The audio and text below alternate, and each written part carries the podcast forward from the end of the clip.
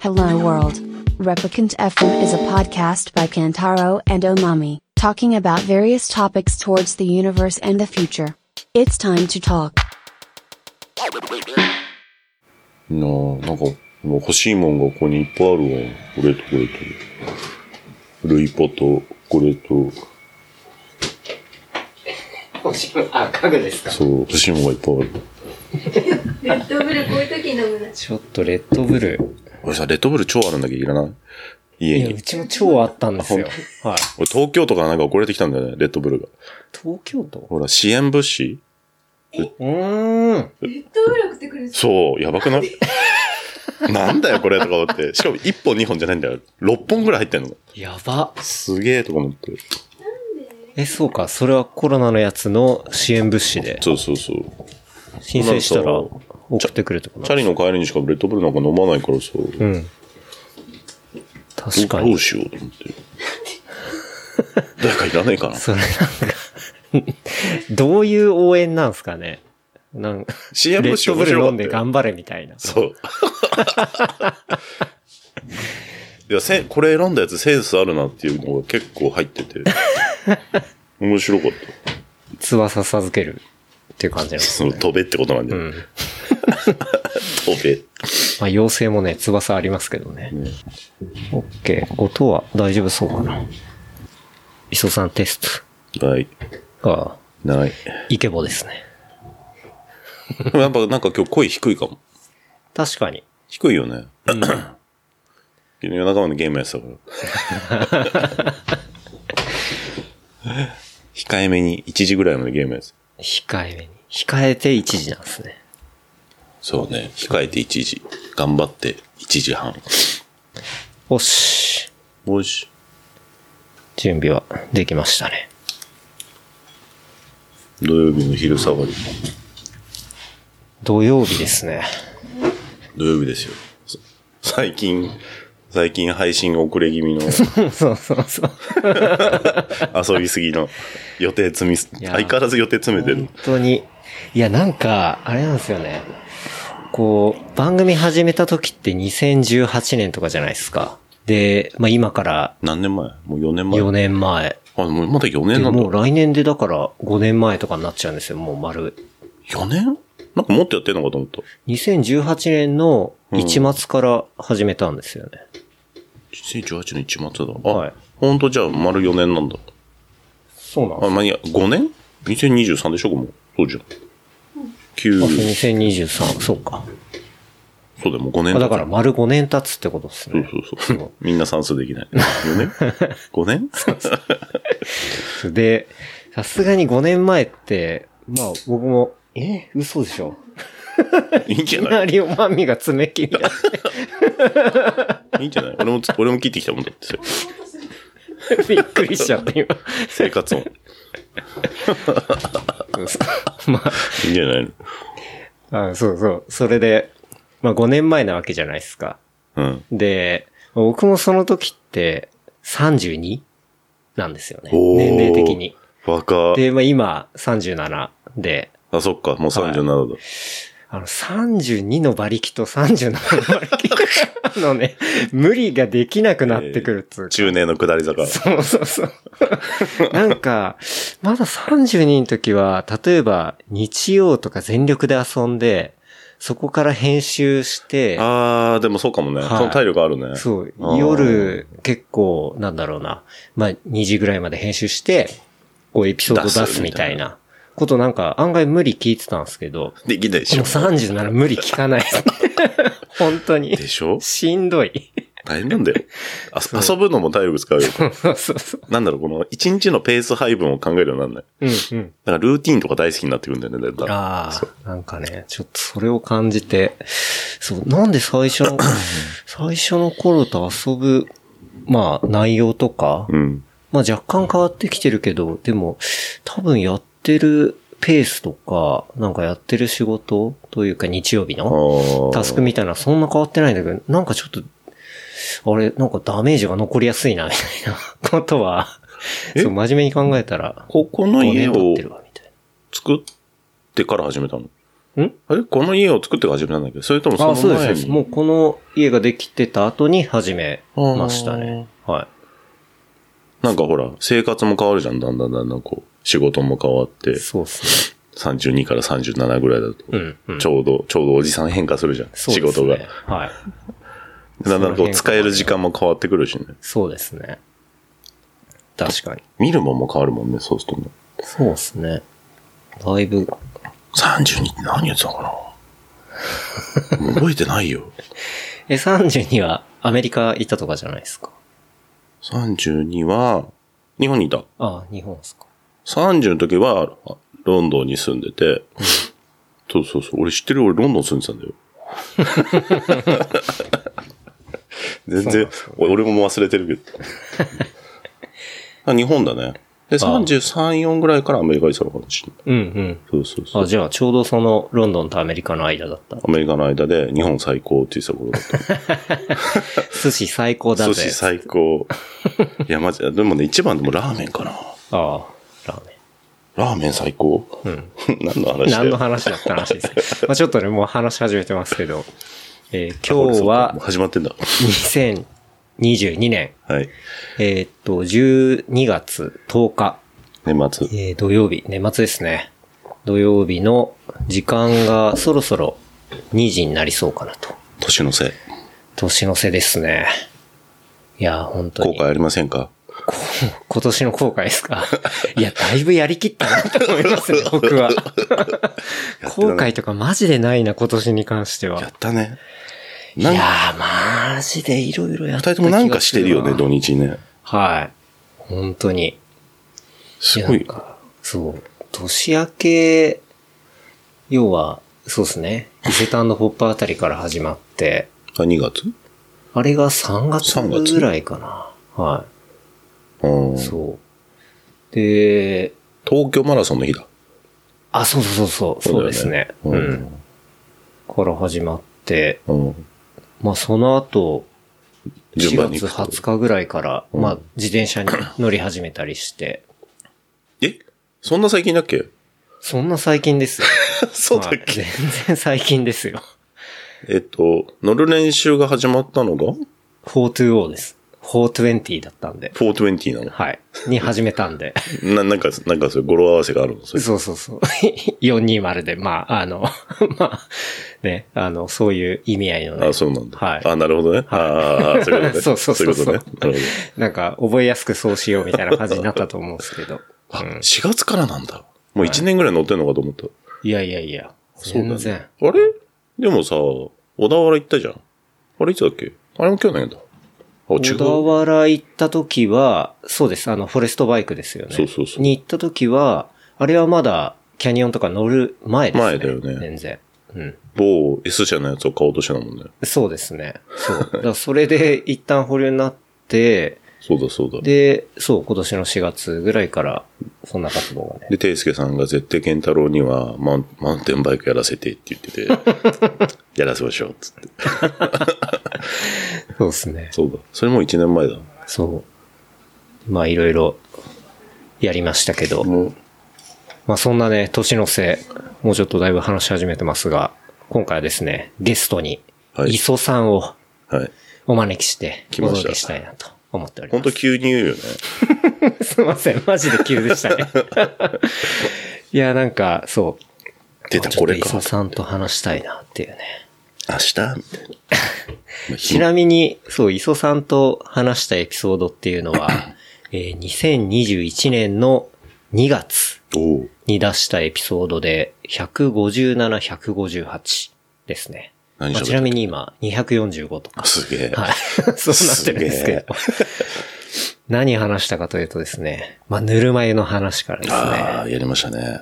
まあ、磯さんと会った、こう、レッドブルミニドロームの話とか、ああ、ありましたね。まあ、狛江の話もしたし、うん。クラブハウスの話とかですもうね。過去だね。そうですね。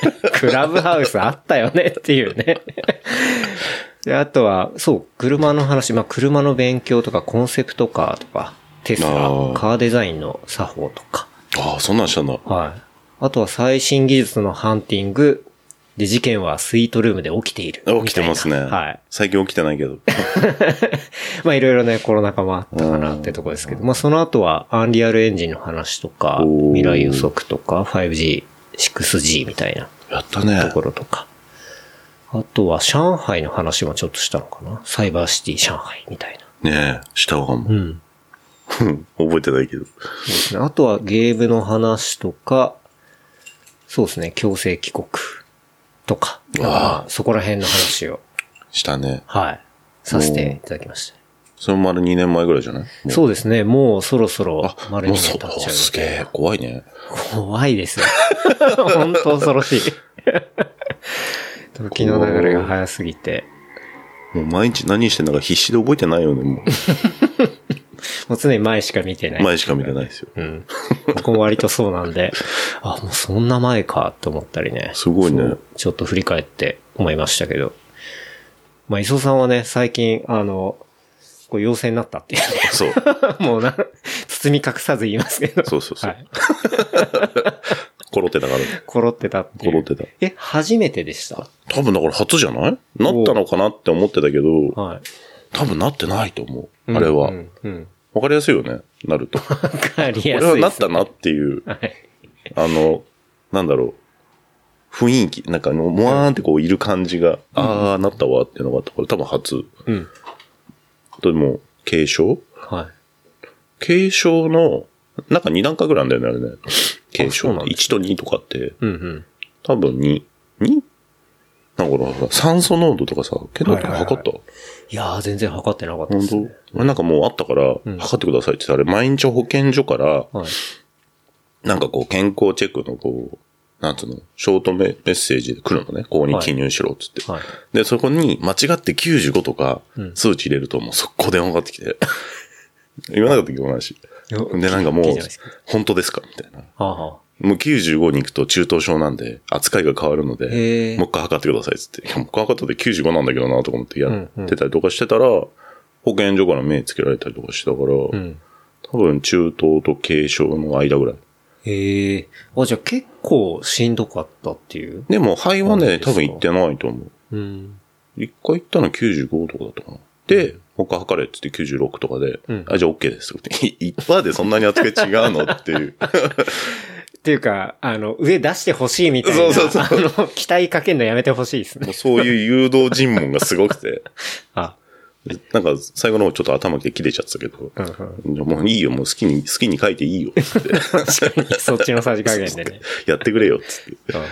でも、そう、軽症、一応軽症。うん。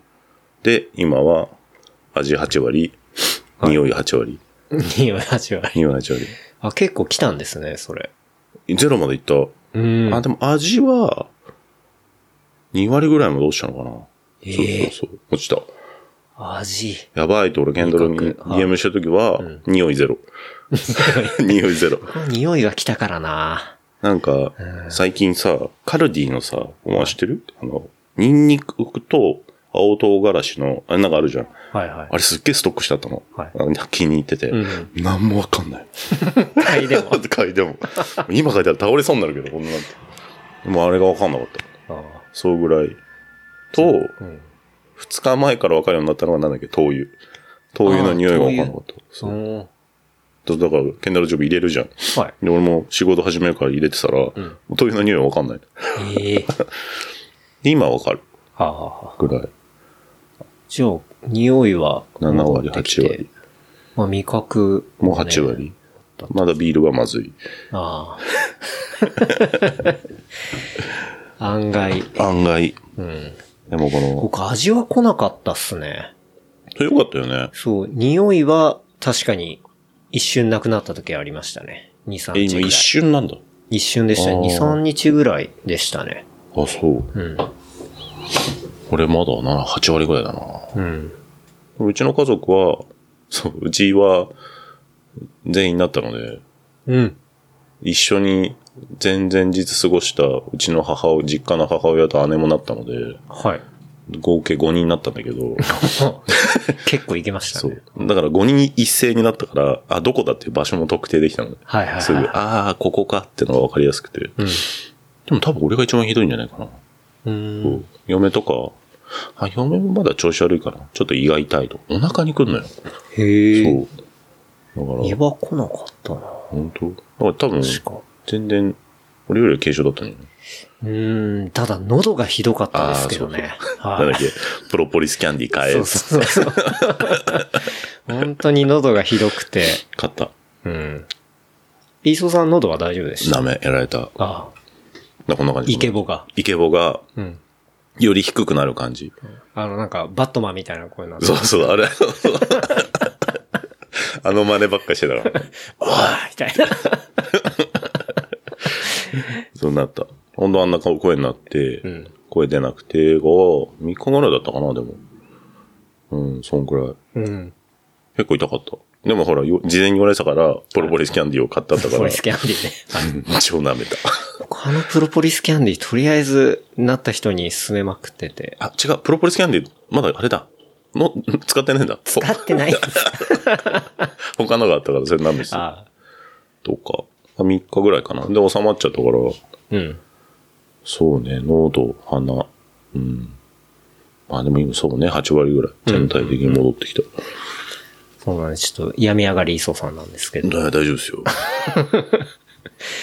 今日は、そう、なんか前回って、案外マウンテンバイクの話全くしてなかったっす、ね。だって興味なかったじゃんあの時そう。 全然、興味ないっていうかわかんないし、そうそうそう。そう、っていうところがあるんですけど、最近磯さんとは結構ね、あの、マウンテンバイク、はい、連れて行っていただいていて、月に、月1、月2ぐらい。そうっすね。ね。月1ぐらいかな。行くね。うん。なんだかんだ、ハマってますね。そうですね、フォレストバイクは最初に連れて行ってもらったとこで、うん。で、その後、オンシリンとか、恩人行ったね。はい。おーあとは、富士店とか。そうだね。富士店はね、ぬるま湯ギャザリングっていう、イベントがありましたね。はいあ、イベントイベントか。まあ、集まり。集まり集い。そうギャザリングを日本に持ち込んだのは僕です。 そうそう、あれもかなりの ね、はい。ねあり盛り上ががとうのございましはい。で、この間、トレイル買った行ってみたいそうですね。な。はい。あ主催が誰が声掛けだったのあれは、えっ、ユッキーさと、んキャニオン、そうですね、僕はユッキーさんから誘われて、っていうとこでしたね。うん。楽しかった。うん面白かったですよね。ね。毎年必ず1年に1回は行ってて、去年行かなかったのかなコロナで。うん。今年まだ行く理由がなかったからちょうどよかった。うん。本当に、磯さんは、もうマウンテンバイク、レースとかやってたんですもんね。やってた。うん。何年前だろう 昔の話ばっかりするんだけどね。 それこそ多分、ケンタロウの年齢の頃まではやってたと思う。あー36、7ぐらいまではやってたかはな。い。初めにやり始めたのって結構もう、10代とかってことですかいや、レースはね、30過ぎてから、そうの、ーん周りに、ね変な話なんだけど、マウンテンバイクはずっと好きでや、たまにやってたけど、そのダウンヒルっていう競技はい、はい。があったんだけど、それに出会ったのはね、30過ぎてからかな。うん。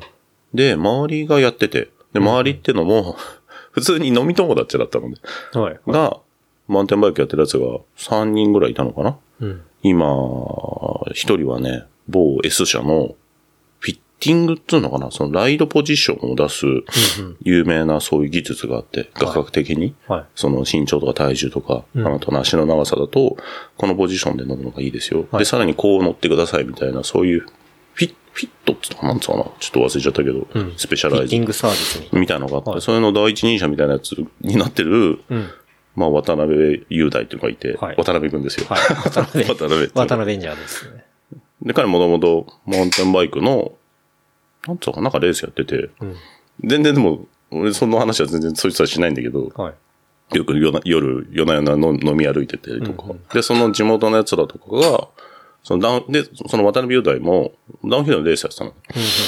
で、で、そいつらがこういる、まあ、横浜系のやつらなのかな。うん。で、なんか、こう、誘われて、は行って、で、教わったみたいな。い。うーん。だけど、いきなり誘われていきなり行くと、要は日本のトップレベルなの、みんな。 みんな早えっていう。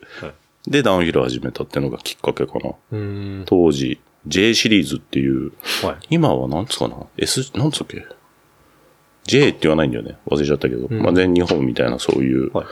ダウンヒルのトップカテゴリーのレーサーの人たちと遊んだりしてた。だけど、なんだろうな。そのレベルがすごすぎて、まあ、もうたまにでいいかな、みたいな。で、30代の時たまに出てたのかなダウンヒル。スポット参戦とかしてて。うん、うん。で、その後に、今ほら、ダウンヒルバイクじゃなくて、うちらが乗ってるさ、下にもあるけど、まあ、エンデューロバイクって言ったんだけど、あれのエンデューロレースっていうのは、3年ぐらい出てたかな。そう。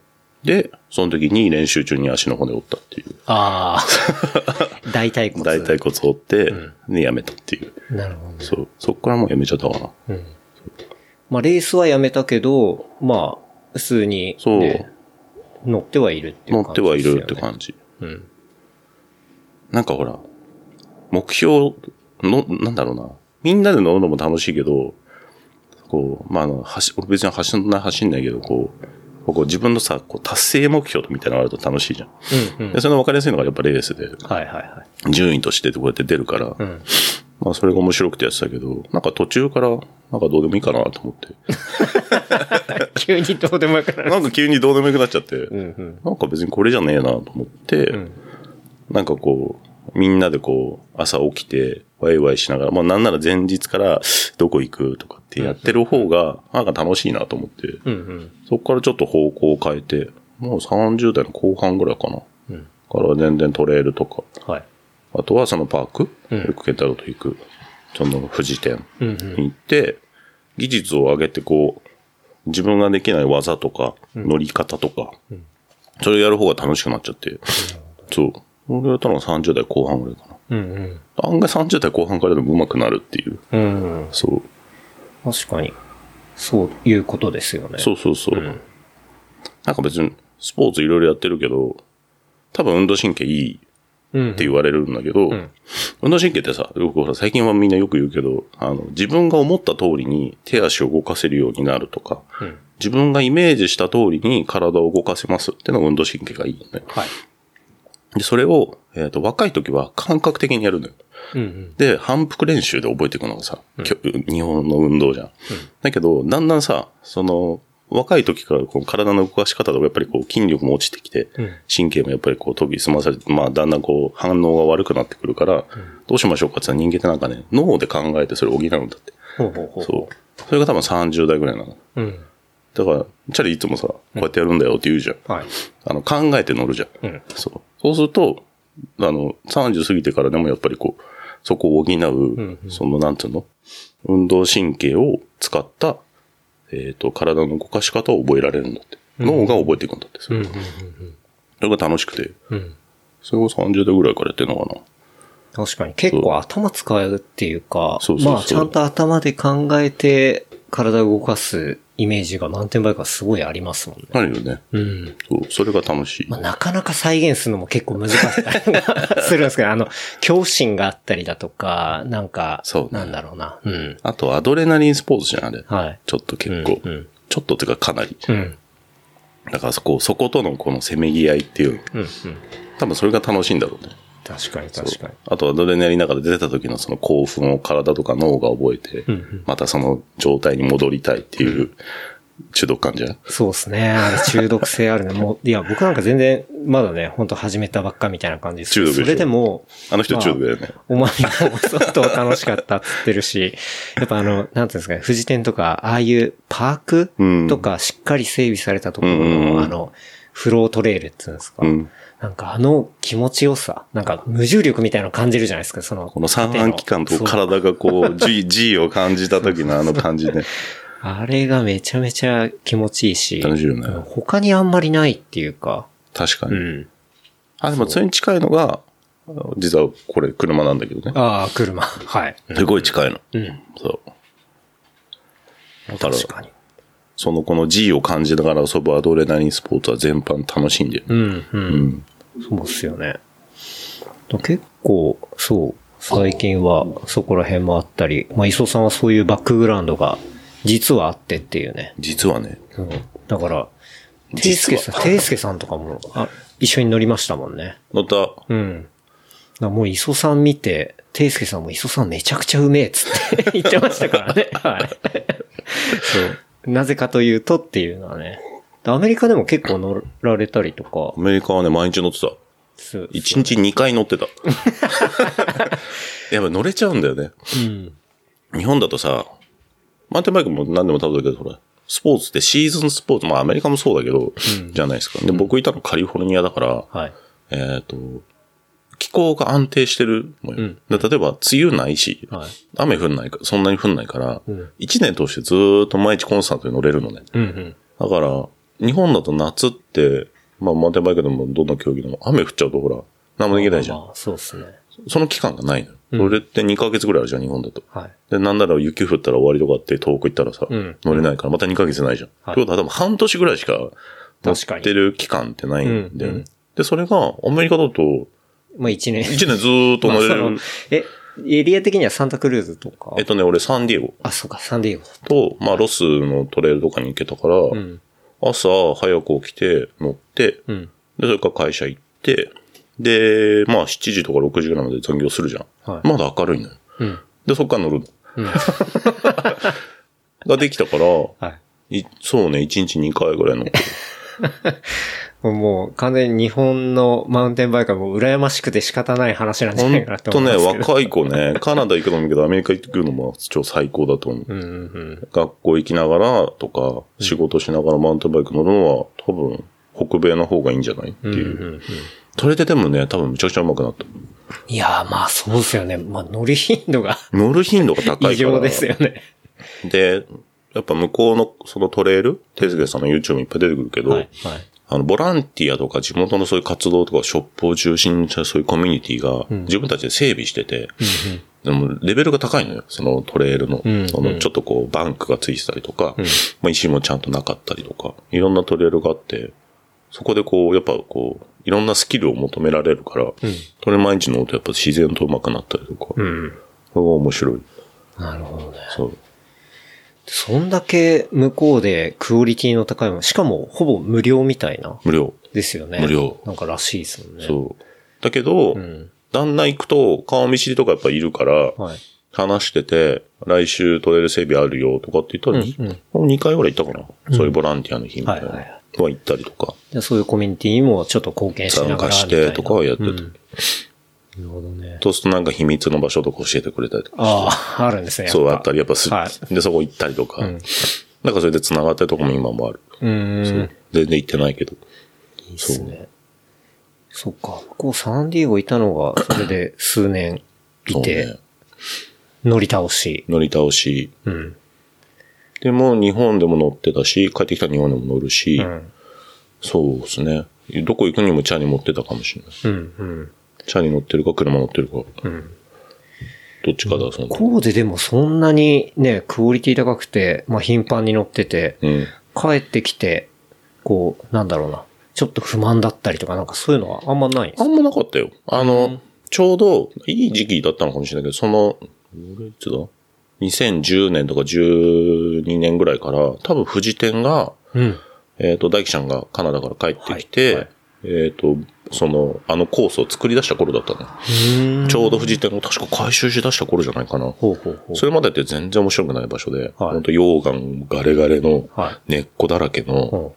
行ったってまっすぐな道しかないみたいな、あ、そうだったんですそう、ね気合と根性の場所みたいなんで、そうそうそう我慢系だった。我慢系はいでは、もう行ったってもうお金の無駄だからやめようぜみたいな、こういう富士店の言うと聞いてたら怒られるか な。でも事実だから。はいはいでそれを高橋大輝っていう、今もう日本の第一人者だよね。トレイルビルダー兼プロライダーの彼が富士店を開拓して、まあ、その手前で栃木で自分のそういうなんかスクールみたいなのやってたんだけど、ほうほで、彼が富士店と契約をしてそれをコースビルドをしますって言ったのが多分それぐらいの時期かな。う。うん。で、あの巨大なバンクが急にはい。生まれたのよ。はいはいはいあれですね。そう。で、もう、そっからは、まあ俺だけじゃないけど、多分関東の人は、富士見パノラマっていう、そのマウンテンバイクの一大聖地があるんだけど、はいもうそこには行かずに、みんな富士店で、あの、なんなら午前中だけ乗りに行けたりするから、ん朝早く起きて。確かに確かにそう。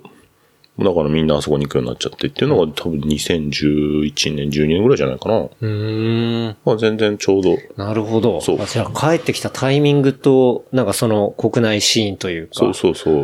っていうのが、まあちょうどぴったりだったから、ぴったそりだんったなにで、その時ぐらいに、この前行ったその取れる方、はい。もう、その TC、僕ら TC って言ったりするけど、その、ナトリさんはい。が、えー取れる方を始めて、だんだん拡大した頃じゃないのかな。うん、うん。 2010年ぐらいって。あれ、ナトリさんってあの、マーシーさん。マーシーですよね。はい、はい、はい。男子が取れる方を始めた時期だったりしたから、そこに行ったりとか、ほうほちょうどだから日本もそういうどこ行っても乗れるようになってきた頃で、パノラマ行かなくても乗れるじゃんってう。いはあう。はあはあなるほど。それがじゃあ、2012年ぐらいになんか同時にと、なっ起きてたとみいな思感うじなんよで。すね。う。うんん。なんでなんですかねなんか、 急に。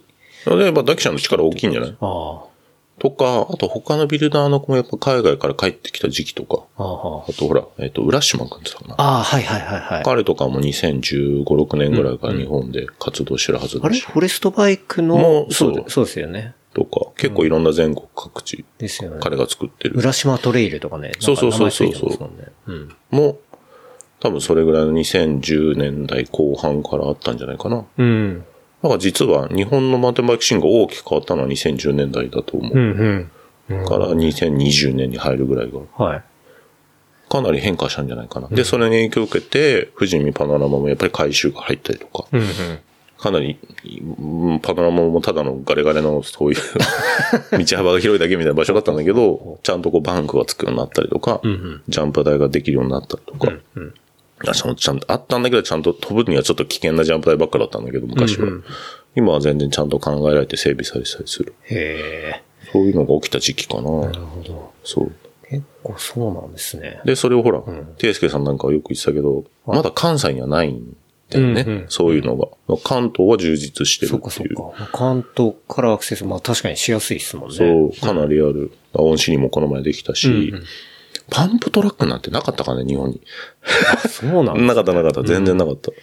モンシリンのパンプトラックとかも完全ね、あの、アスファルトというか。そうそうそうそう。はいああいうやつで、でかくて。あれも、あれはヨーロッパが主流なのかなああいうアスファルトのやつって。この5、6年で急に見るようになったけど。うんうん。あ、でもアメリカにもあるかなそうそうそう。やっぱりあれも海外から入ってきてるけど、あれもやっぱ関東。あ、でも北海道にもあるのかな確か。そう、同じ、あのー会社が作ったうんアスファルトのコースが。レッドブルが確かレースを昔やってたから、うん、あるかもしれない。うん。あれも結構ね、何周もぐるぐるやると、だいぶ疲れますね。え来るじゃ ん。本当に。全身楽しい運ですけ動。どねそう、あれがでも一番楽しいし、基本を抑えられるっていうの。うん。あれがやっぱ日本にできたのはいいよね。うん。じゃあ、かなり環境も、うん。まあ、そこから10年ぐらい、まあ、経って、だいぶ整ってきつつあるみたいな感じなんですかね。だと思う。うん、うん。まさか自分の子供をああいうとこに連れてきるようになるなんて日本で想像してなかったもん。うーん。この前連れてって乗せ乗せたりしたけど、はいはいは全然別にマウンテンバイクとか BMX やらせるつもりは一切ないんだけど、一切ないですね。モテないじゃん、だってできて も。女の子だからさ。いや、わかんないですよ。時代がまたね、 変わってくるかもしれない。で結構なんか、ね、女子でもかっこいいライダーとかなんか、よいるくい時る々映像とか見ますけど。うん。いや多いっすよねだってこことかガスガスになっちゃうんだよ、顎とあ、か。まあね。 そうです嫌ね。じゃないてかまあ、そうですね。親目線で見るとなかなかリスクが高すぎるっていうか。まあでそういも、うのあるかもしれないですけど好きだったら別にやってもいいやと思うけど、うんうんでもああいう環境があるってのは、そうね、日本でもできつつあるんだなっていうのすごいびっくりする、最近。うん。うん。まあ少ないけどね、まだね。まだまだ。でも、まあ、そのね、昔に比べたらって話。全然増えたと思う。うん。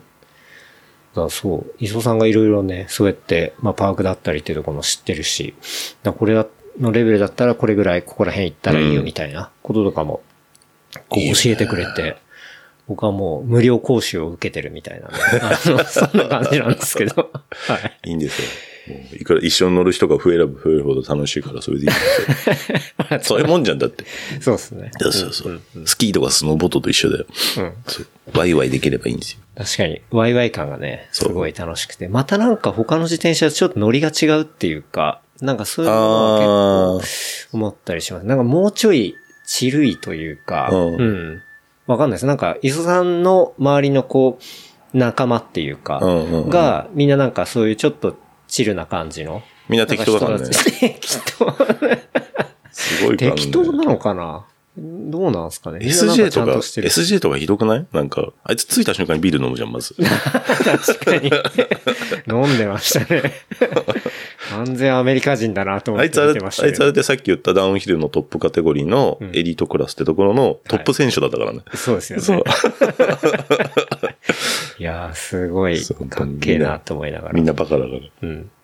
あの、あの雰囲気ですそうよ。ですよね。なんか駐車場でね、ちょっとゆるゆるしなそがら、うそうそう休憩しながらみたい詳しくは来年のギャザリングな。で。ギいャザリング。そうですね。まあこれ年一のイベントで。 や、あんのかなやあるっていうね。りますよ。多分やると思う。そう。まあ、そんな感じでね、そう。僕もちょっといろいろ連れてってもらいながら、まあ大体ね、あの、磯さんに乗っけてもらって、大体というかまあ全部ですけど、磯さんの、そうだね あの、ディフェンダーにね、ブーって乗っけてもらいながら、だーってはい。あの、後ろにキャリアがあって、そう。まあ4台まで乗っけられるんですよね。そう。日本代までいける。で、まあ、いつも積んで、で、行くわけなんですけど、まあ、その中でね、結構、なんていうんですかね、まあ、車の話っていうか、まあ、やっぱ、マウンテンバイクと車って結構切っても切れないっていうか、ああ、繋がってるよね。繋がってますよね。うん。マウンテンバイク乗ってる人って多分車好きな人多いと思うよ。そうですよえねー。リュウさん。はいはいはい。リュウさんも車好きじゃん。ですね。うん。やっぱ多いんじゃないかな。テイスケさんもそうだし。そうですよね。うん。なんかまあ、ほぼ必須だったりだとか、っていうところも当然ありますけど、うん。まあ、みんなね、こだわりの車に乗っていたりとか、そうだねっていうのは結構多いかなっていう。うんまあ、特に磯さんのね、周り僕は。はね。あ、僕の周りはね。うん。そんなんいるかなああ、そうね。うん。いや、その磯さんの感覚が麻痺してるんだと思 います。そうだね。はい。長さんも乗ってるしね。うん。ボリちゃんも乗ってるしね。そうですね。ああ、みんなそうだね。はああ、結構確かに多いかも。い。うん。で、結構その行き帰りとかで、うん。その、カーカルチャーの話みたいなとあころとかあ、はは、い最近気になるね。そう、僕が、なんだろうな、全然、まあ、今まで自分事として捉えていなかったものとかなわけなんですよ。要は、 別に生活してたらそんなに今まで必要なかったし。確かにね。うん、で、まあね、そう、電車で移動しちゃったりとか、うっん。ていうのもあったんで。東京住んでたらまずそうだよね。そう。っていうところがあったんですけど、でもなんか聞けば聞くほど面白いなって思って、うん。 来て、うんで、そうですね、そこら辺の話っていうのを聞いていて、うんちょっとね、そんな話も今日していけたらななんてはい、わかりま思いましした けど、はい。た。はいいや、とにかくね、知らないことばっかりだったんですけど、すげえ楽しそうだよね、いつも聞いてるときね。えはい。 そうですね。 そうなんすか。いや、まずね、磯さんの車ですよね。はい。最近言ってっかんね、もうね。え最近もう公開してるから。公開してま すよね。最初の頃言わなかったっすよね。言わなかった。うん。あれなんか理由があったんですかなそうね。一応ほら、立場上、うんあの、車屋さんとして車を作って売ってる人間として、あ自社の車をこうね、アピールしなきゃいけない立場なんですけど、はいはいはい。あ、そっあかれ。そうですあね。れまあ、このエピソードから聞いた人は、あれかもしれないですけど、そう、磯さんはね、そう、まあ、車自動車業界自動車はい、自動車業界の人間はです。いでしてっていう。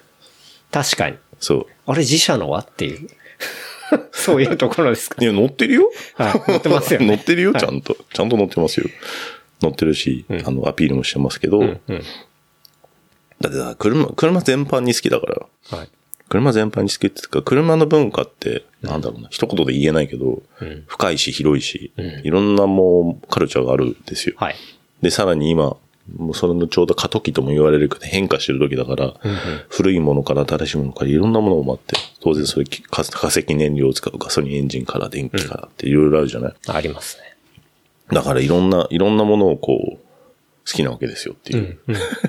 なんとかうまくまとめようとしてる。まあ、要は、車愛っていうことですよね。そうね、車愛だね。ん車熱とか、う。うんうんうん。病 気。病気。病気。というわけで、まあ、磯さんがね、所有している車として、もう僕が多分一番乗せてもらってるのが、えっと、ランドローバーの、ディフェンダー、はい、旧型のディフェンダ110。ー1点110。ですね。だから90もあって、90の方は短いやつで、前、テイスケさんが乗ってたのはそうそ90うですよ、そうね。。えー90の、はい。えっ、と、TDI かなうん、うん。っていうやつに乗ってた。で、それよりもうちょい長いというか。長いワンテはン。僕のはワンテン TD5 っていうう。ん誰も、誰もこの情報いらないと思うけど。 TD5。 TD5 っていうエンジンが乗ってる、ランドローバーってこう、えっ、と、まあもともとはイギリスの、えっ、と、発祥、イギリスが発祥のうん自動車会社なんだけど、はい今はね、インドの会社が親会社なのかな、うーん。そう。で、一時期、BMW が親会社だったとこ ほうほう。で、僕のは BMW の頃はのあランドローバーで、中身 BM なの。 実はへえ。そうなるほどね。っていうのが、マニアがさ、はい車の歴史大好きだから、うんちく大好きだから、ウィキペディア大好きだから、みんな。 その中身の、そのエンジンが、そう、通称で、こうみんな型式で呼ぶんですよ。はい。何年、だから、なんだろうな。はじめまして、こんにちは。何年式ですかみたいな、そういう感じなんだ。お前どこ中みそたうおいな。前どこ中みたいなノリ で、年式を聞くのが、そういう車好きの、はいはい特に古いのに乗ってる人のこう、挨拶みたいな。あああ、あれですね、みたいあ、な。はい。うん。結構いろんな車種であるんだけど、うん。で僕のは TD5 っていう2005年かなあれ。そうう。ん。 BMW が親会社だと2002、3年頃からだから、うん。うん。そう。っていう年式の車で。なるほどそう。え、それは、親会社が要は変わったタイミングとかで、当然中身も変わったりするわけじゃないですか。全然変わる。それ、なんか、どの年代のが一番いいとか、なんか人気とみか。んな自分のが一番って言うよね。あ、そうなんですね。 まあでもパワーもちょっとあるし、とか燃費も良くなるし、とか。うんうんだから一番最終型は、まあでもランドローバーオリジナルエンジンなのかなうん。があったんだけど、えっ、と、ううちらから言わせると、古い方から言わせるとはい、壊れやすいとか、うーんやっ。ぱそういうのがあって、うんうん。 BMW のエンジンだとあんま壊れないのね。はいはいはで燃費良かったりとかしてい。。なるほなんかど。実はこう、パッと見一緒なんだけど、うんこう中身によってこう、なんだろうな、起こる故障も違うし、ん。修理の値段も違うし、はい使う部品も全然違うのね、んそう。っていうのがあって、まあそのさじゃ、割と磯さんはその最新型、最終型というか、の一個手前ぐらいなの。の、すだから最終型の一個手前だから最終型の人にちょっとマウント取っていくみたいな、そういう感じ。しないけど。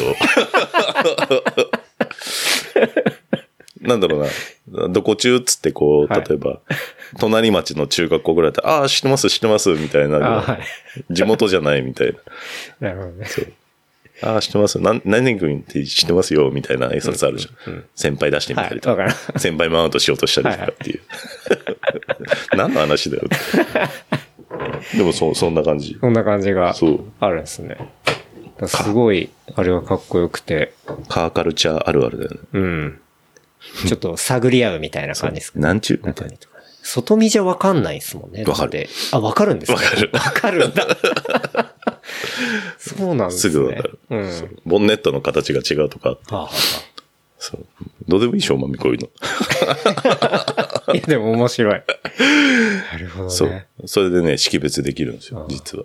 えじゃあ、聞く必要あんまない。ないけど、聞くってことっすね。うん。名刺じゃん。どこ中はほら、名刺じゃん。はいはい え、あれ、乗り始めたのって、割と、最近結構前から。 4年ぐらい前じゃないああ、うん、4年ぐらい前だと5思う。年ぐらい前から。うん。多分、そうね。4年ぐらい、ちょうど4年ぐらい経つかもしれない。うん3、4年。うん。あのね、ディフェンダーを、なんだろう、その手に入れるいきさつとか、は、どういう感じだったんですかもともとランドローバー乗ってて、別の、ディスカバリーっていう、うんとね、まあそれもランドローバーで、レンジローバーっていうのと、ディスカバリーっていうのと、ざっくり言うとね。はい。あと、ディフェンダー。うん。でもっと細かく言うと、ディスカバリースポーツとか、5車種 ぐらいあるんだけど、はまあ、いまあ、まあ、メジャーなのがこの3つの3車種があって、んこのディフェンダーに今乗ってるけど、その前は、ディスカバリーっていうのに僕は乗ってた。うん。で、それが、まあ、ちょっと新しい、まあ、ちょっとっていうか結構新しいのに乗ってて、はい。まあ、それ乗りたかったの。うんで、その理由が、やっぱロンドンにいるときに、もう指こうやって見てて、はいはいもうロンドンに行くといっぱい走ってんのよ。ランドローバーが。はい。かっこいいんだ、俺は。うん。で、なんだろうな。あの、イギリスってやっぱりなんだかんだ貴族階級とかはで、い階級がすごうんうんい階、級家社会ってでね、、そううん家とか住んでる場所でも階級が全然違うのがあって、はい。で、その上の人たちって、もうお城みたいな、ロンドンの中なんだけど、お城みたいなとこに住んでるのね。うん。で、その家の前にいっぱいさ、ジャガーが止まってたりとか、ロールスロイス止まってたりとかって言うんだけど、端っこの方に、奥様が乗りますとか、ファミリーカーとして、なんかランドローバーがあるのよ。いい感じある んだ。はまあ、1000万ぐらいするんだけど、それで。い、はい。で、それをパッと置いたの見て、うんうわ、かっけえな、いつか乗りたいなって思ってた30、うん20代があったから、あいつか乗りたいなっていうので買ったのがそのディスカバリーっうんていうのを買って、すごいいい車だったんだけど、でも1年ちょっとしか乗んなかったのかな。うん。あの、どうしても乗りたかったんだけど、その俺が欲しかったもその モデルが、もう販売中止になってて、売ってなくて、うん、うん。新車代買えなくて、はいそしたら当時、マウンテンバイクつながりだった人が、和田さんって言うんだけど、えっ、と、ランドローバーに勤めてるという人がいて、で、紹介してもらって、ランドローバージャパンの車を買った。うんそ、の、営業車だったのかな広報車両だったのかなっていうのを売ってもらって、すごい希少なやつを売ってもらって、ランドマークエディションって本当最終モデルを買ったんだけど、もうなんかね、内装とかもうなんか見たことないんだけど、もう画面ばっかだった。こういうなんかこう、ヘッドレストってあるじゃん。はい。あそこの後ろにかテレビとかもなんかいっぱいついてて、うん上天井にもついてて、はい。なんかそういうのさ、モニター何個あんのモニター何個あんのみたいな。 乗る人一人なのに、みたいはいは。ないに乗ってて、すごいいい車だったんだけど、で、そこに乗ってる時に、でもこう、なんだろう、ランドローバーやっぱり小さい頃からやっぱ好きで、うん。その、小学校ぐらいの時かな。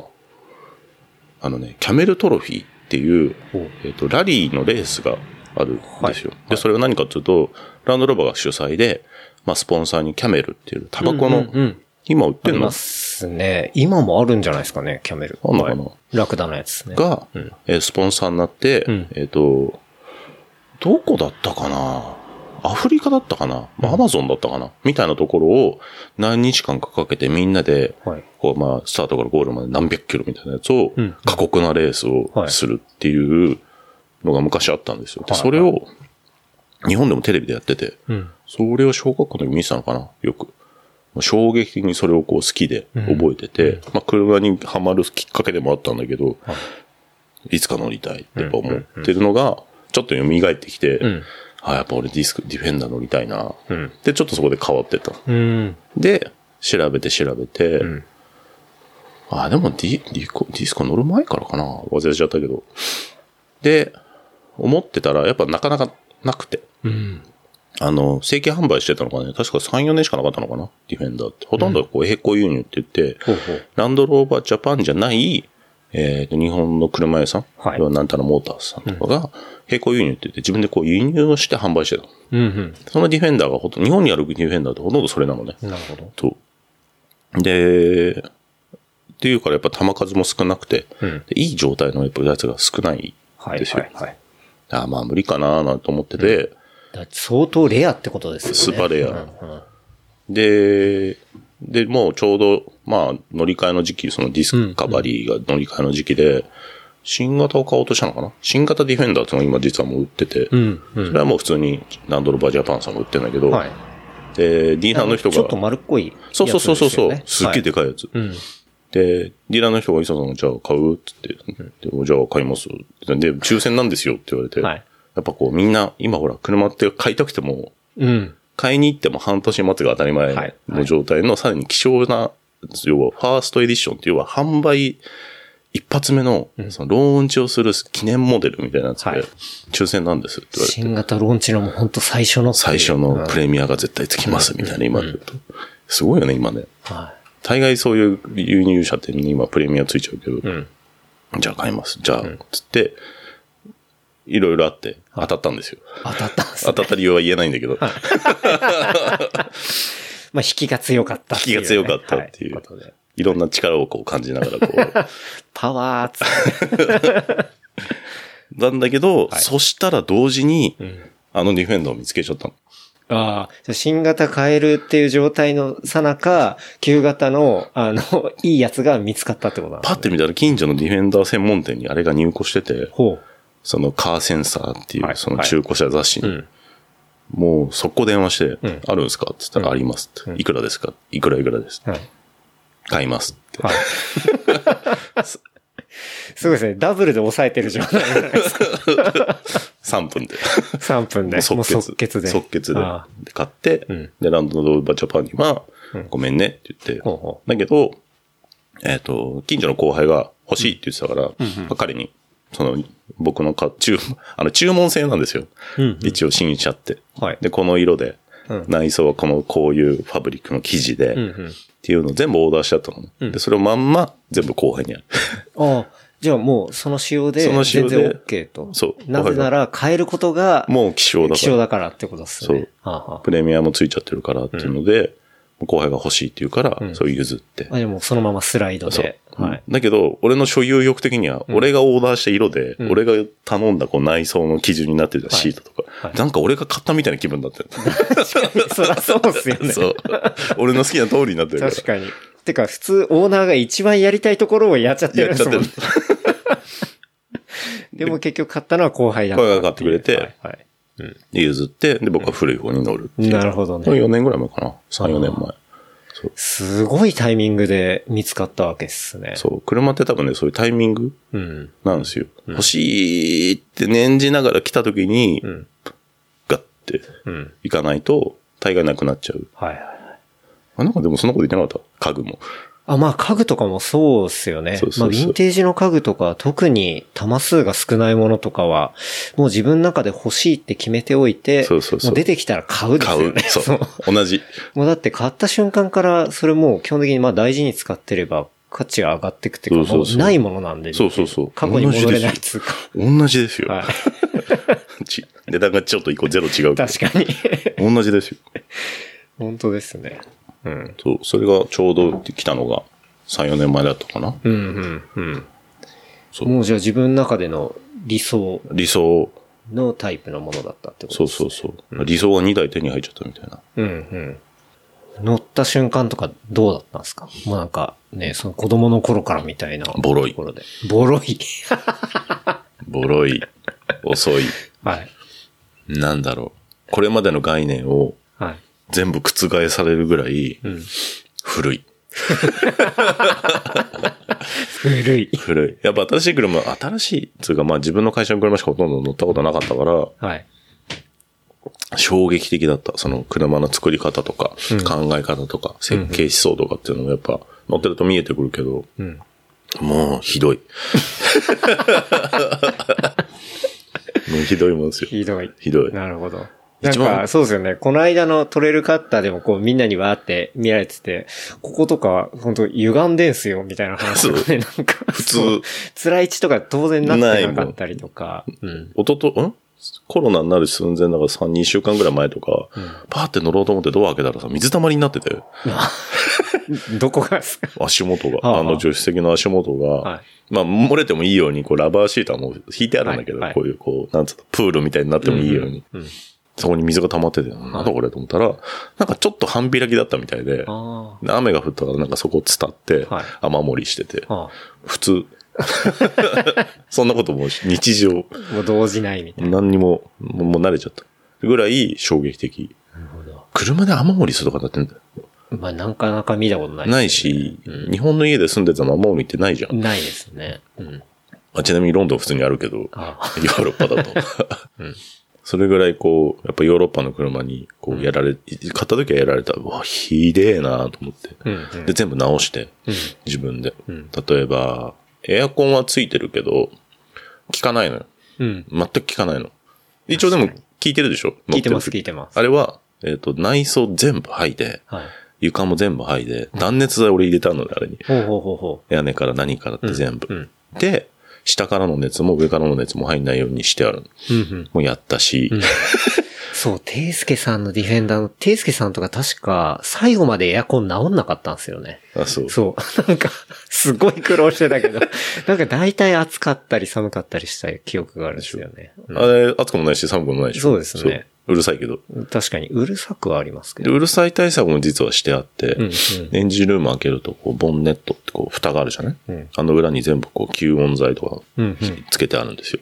実は。もともとついてないんだけど、はいはあれかなり半分ぐらい静かになったの。い。なるほど。 そう。とか、防音室みたいなになっ感てじにするってことです全ね。部なっててエンジンルーム。なってたりとか、あと助手席の下にバッテリーがついてるんだけど、おバッテリーって電気じゃん。はい。だから、まあ水に濡れないようにとかさ、漏電しないようにしなきゃいけないじゃん。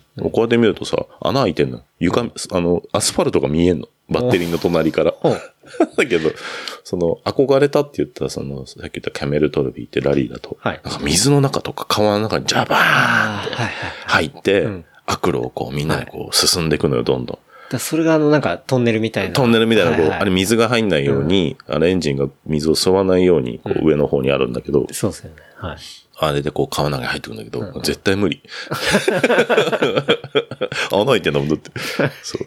ダメじゃんとか思ってもそういうの直したりとか、うん全部蓋したりとか、そういうのを、1年ぐらいやってたかな。あで、今の状態。で、あれ。あ。ああ、なるほどね。でもあれ。うんようやくあの、理想のファミリーカーかに。になったって。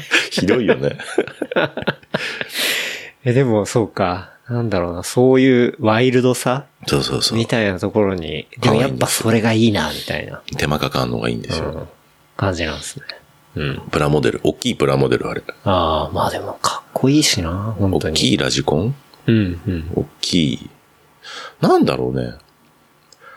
なんか近いか遠いかわかんないけど、うん。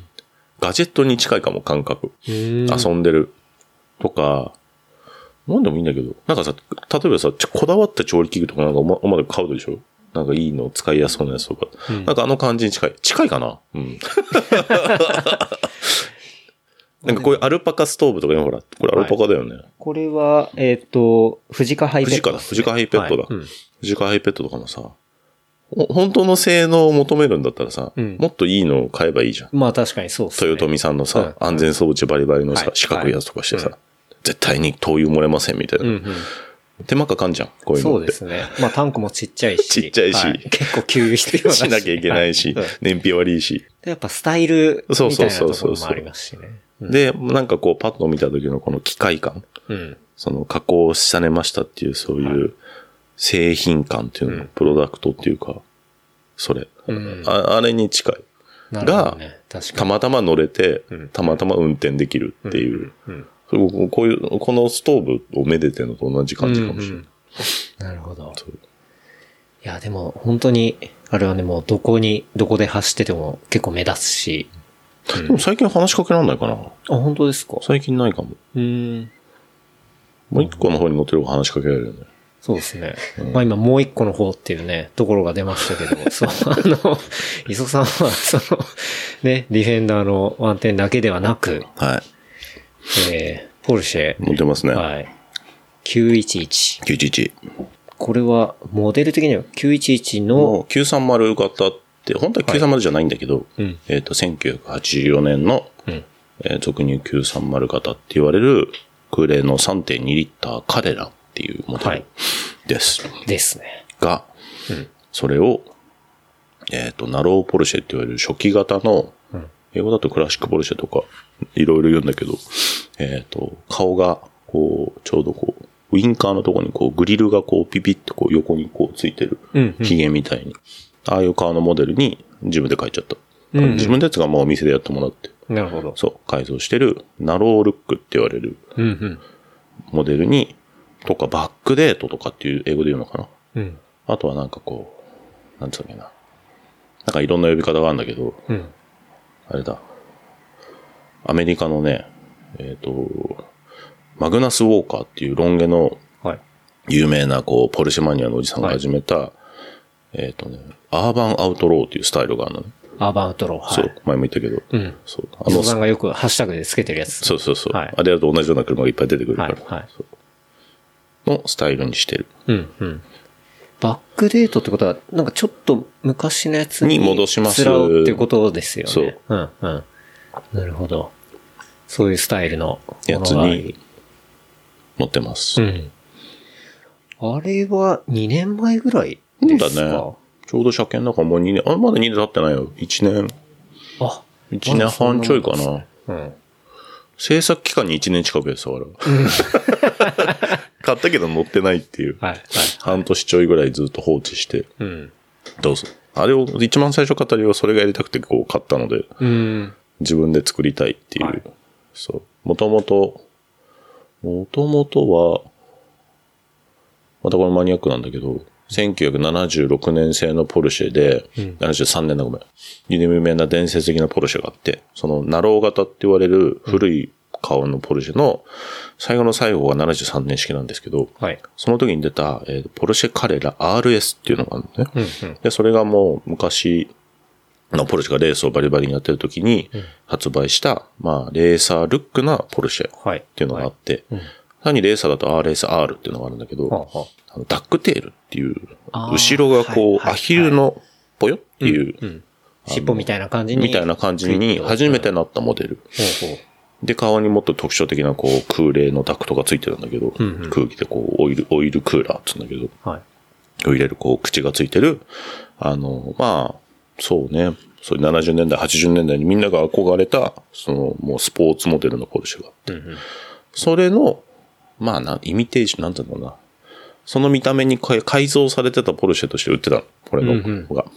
で、それをベースに、でも結構ボロくて、もう内装も外装も剥げてて、はあ全部錆び、結構錆びてて、うんうんで、それを買って、安く買えたから買ってきて、ほうそれを自分で直したいなっていうので、お店にちょっとやってもらったりとか、なるほど自分で塗装したりとか、はい部品変えたりとうんかうん、言いながら、半年ちょいぐらい遊んでたのかな。うん。え、もう、前から、その、ポルシェは欲しかったっていう感じ。ずっと欲しかった。うん。あれもね、まあ、ポルシェはもともと、それもやっぱ子供の頃からレース、レースが好きだからレースをずっと見てて、好きで、ああ、ポルシェ乗り乗ってみたいなって、でもそんな乗れるわけないと思ってたから、うん。そのもう高、超高級スポーツカー。はい。なわけじゃないですか、はいポルシェって言ったら。あ無理だなと思ってて、えっ、と、その、アメリカに行った時とかに、うんまあヨーロッパでもそうだったけど、その、やっぱり向こうのポルシェカルチャーに触れられる機会が結構あったのね。へえ。で、まあ、一番大きいのは友達がポルシェに乗ってて、その、ポルシェって言っても当時からクラシックポルシェにはい。乗ってる同い年のやつがいて、んそいつに乗せてもらったりとか、まあ、会社でもそのクラシックポルシェに乗ってるやつらが結構いて、うんうん。それがその2010年ぐらいかな。はいアメリカに行き出した頃に、あ、こういうカルチャーがあるんだっていうので、で、その時はまさにその自分たちで古いポルシェ、ボロボロのポルシェを買ってきて、直して、綺麗にして乗るみたいなことをみんなやってた。え、その時はまだ今ほどで上ねがってないっていもうう、感じですね。 100万、200万で買えた。マジっすかうお、やばい。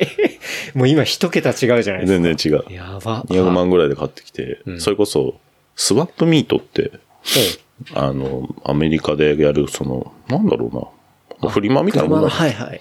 はい。車の部品とか、うん車自体とか、うん。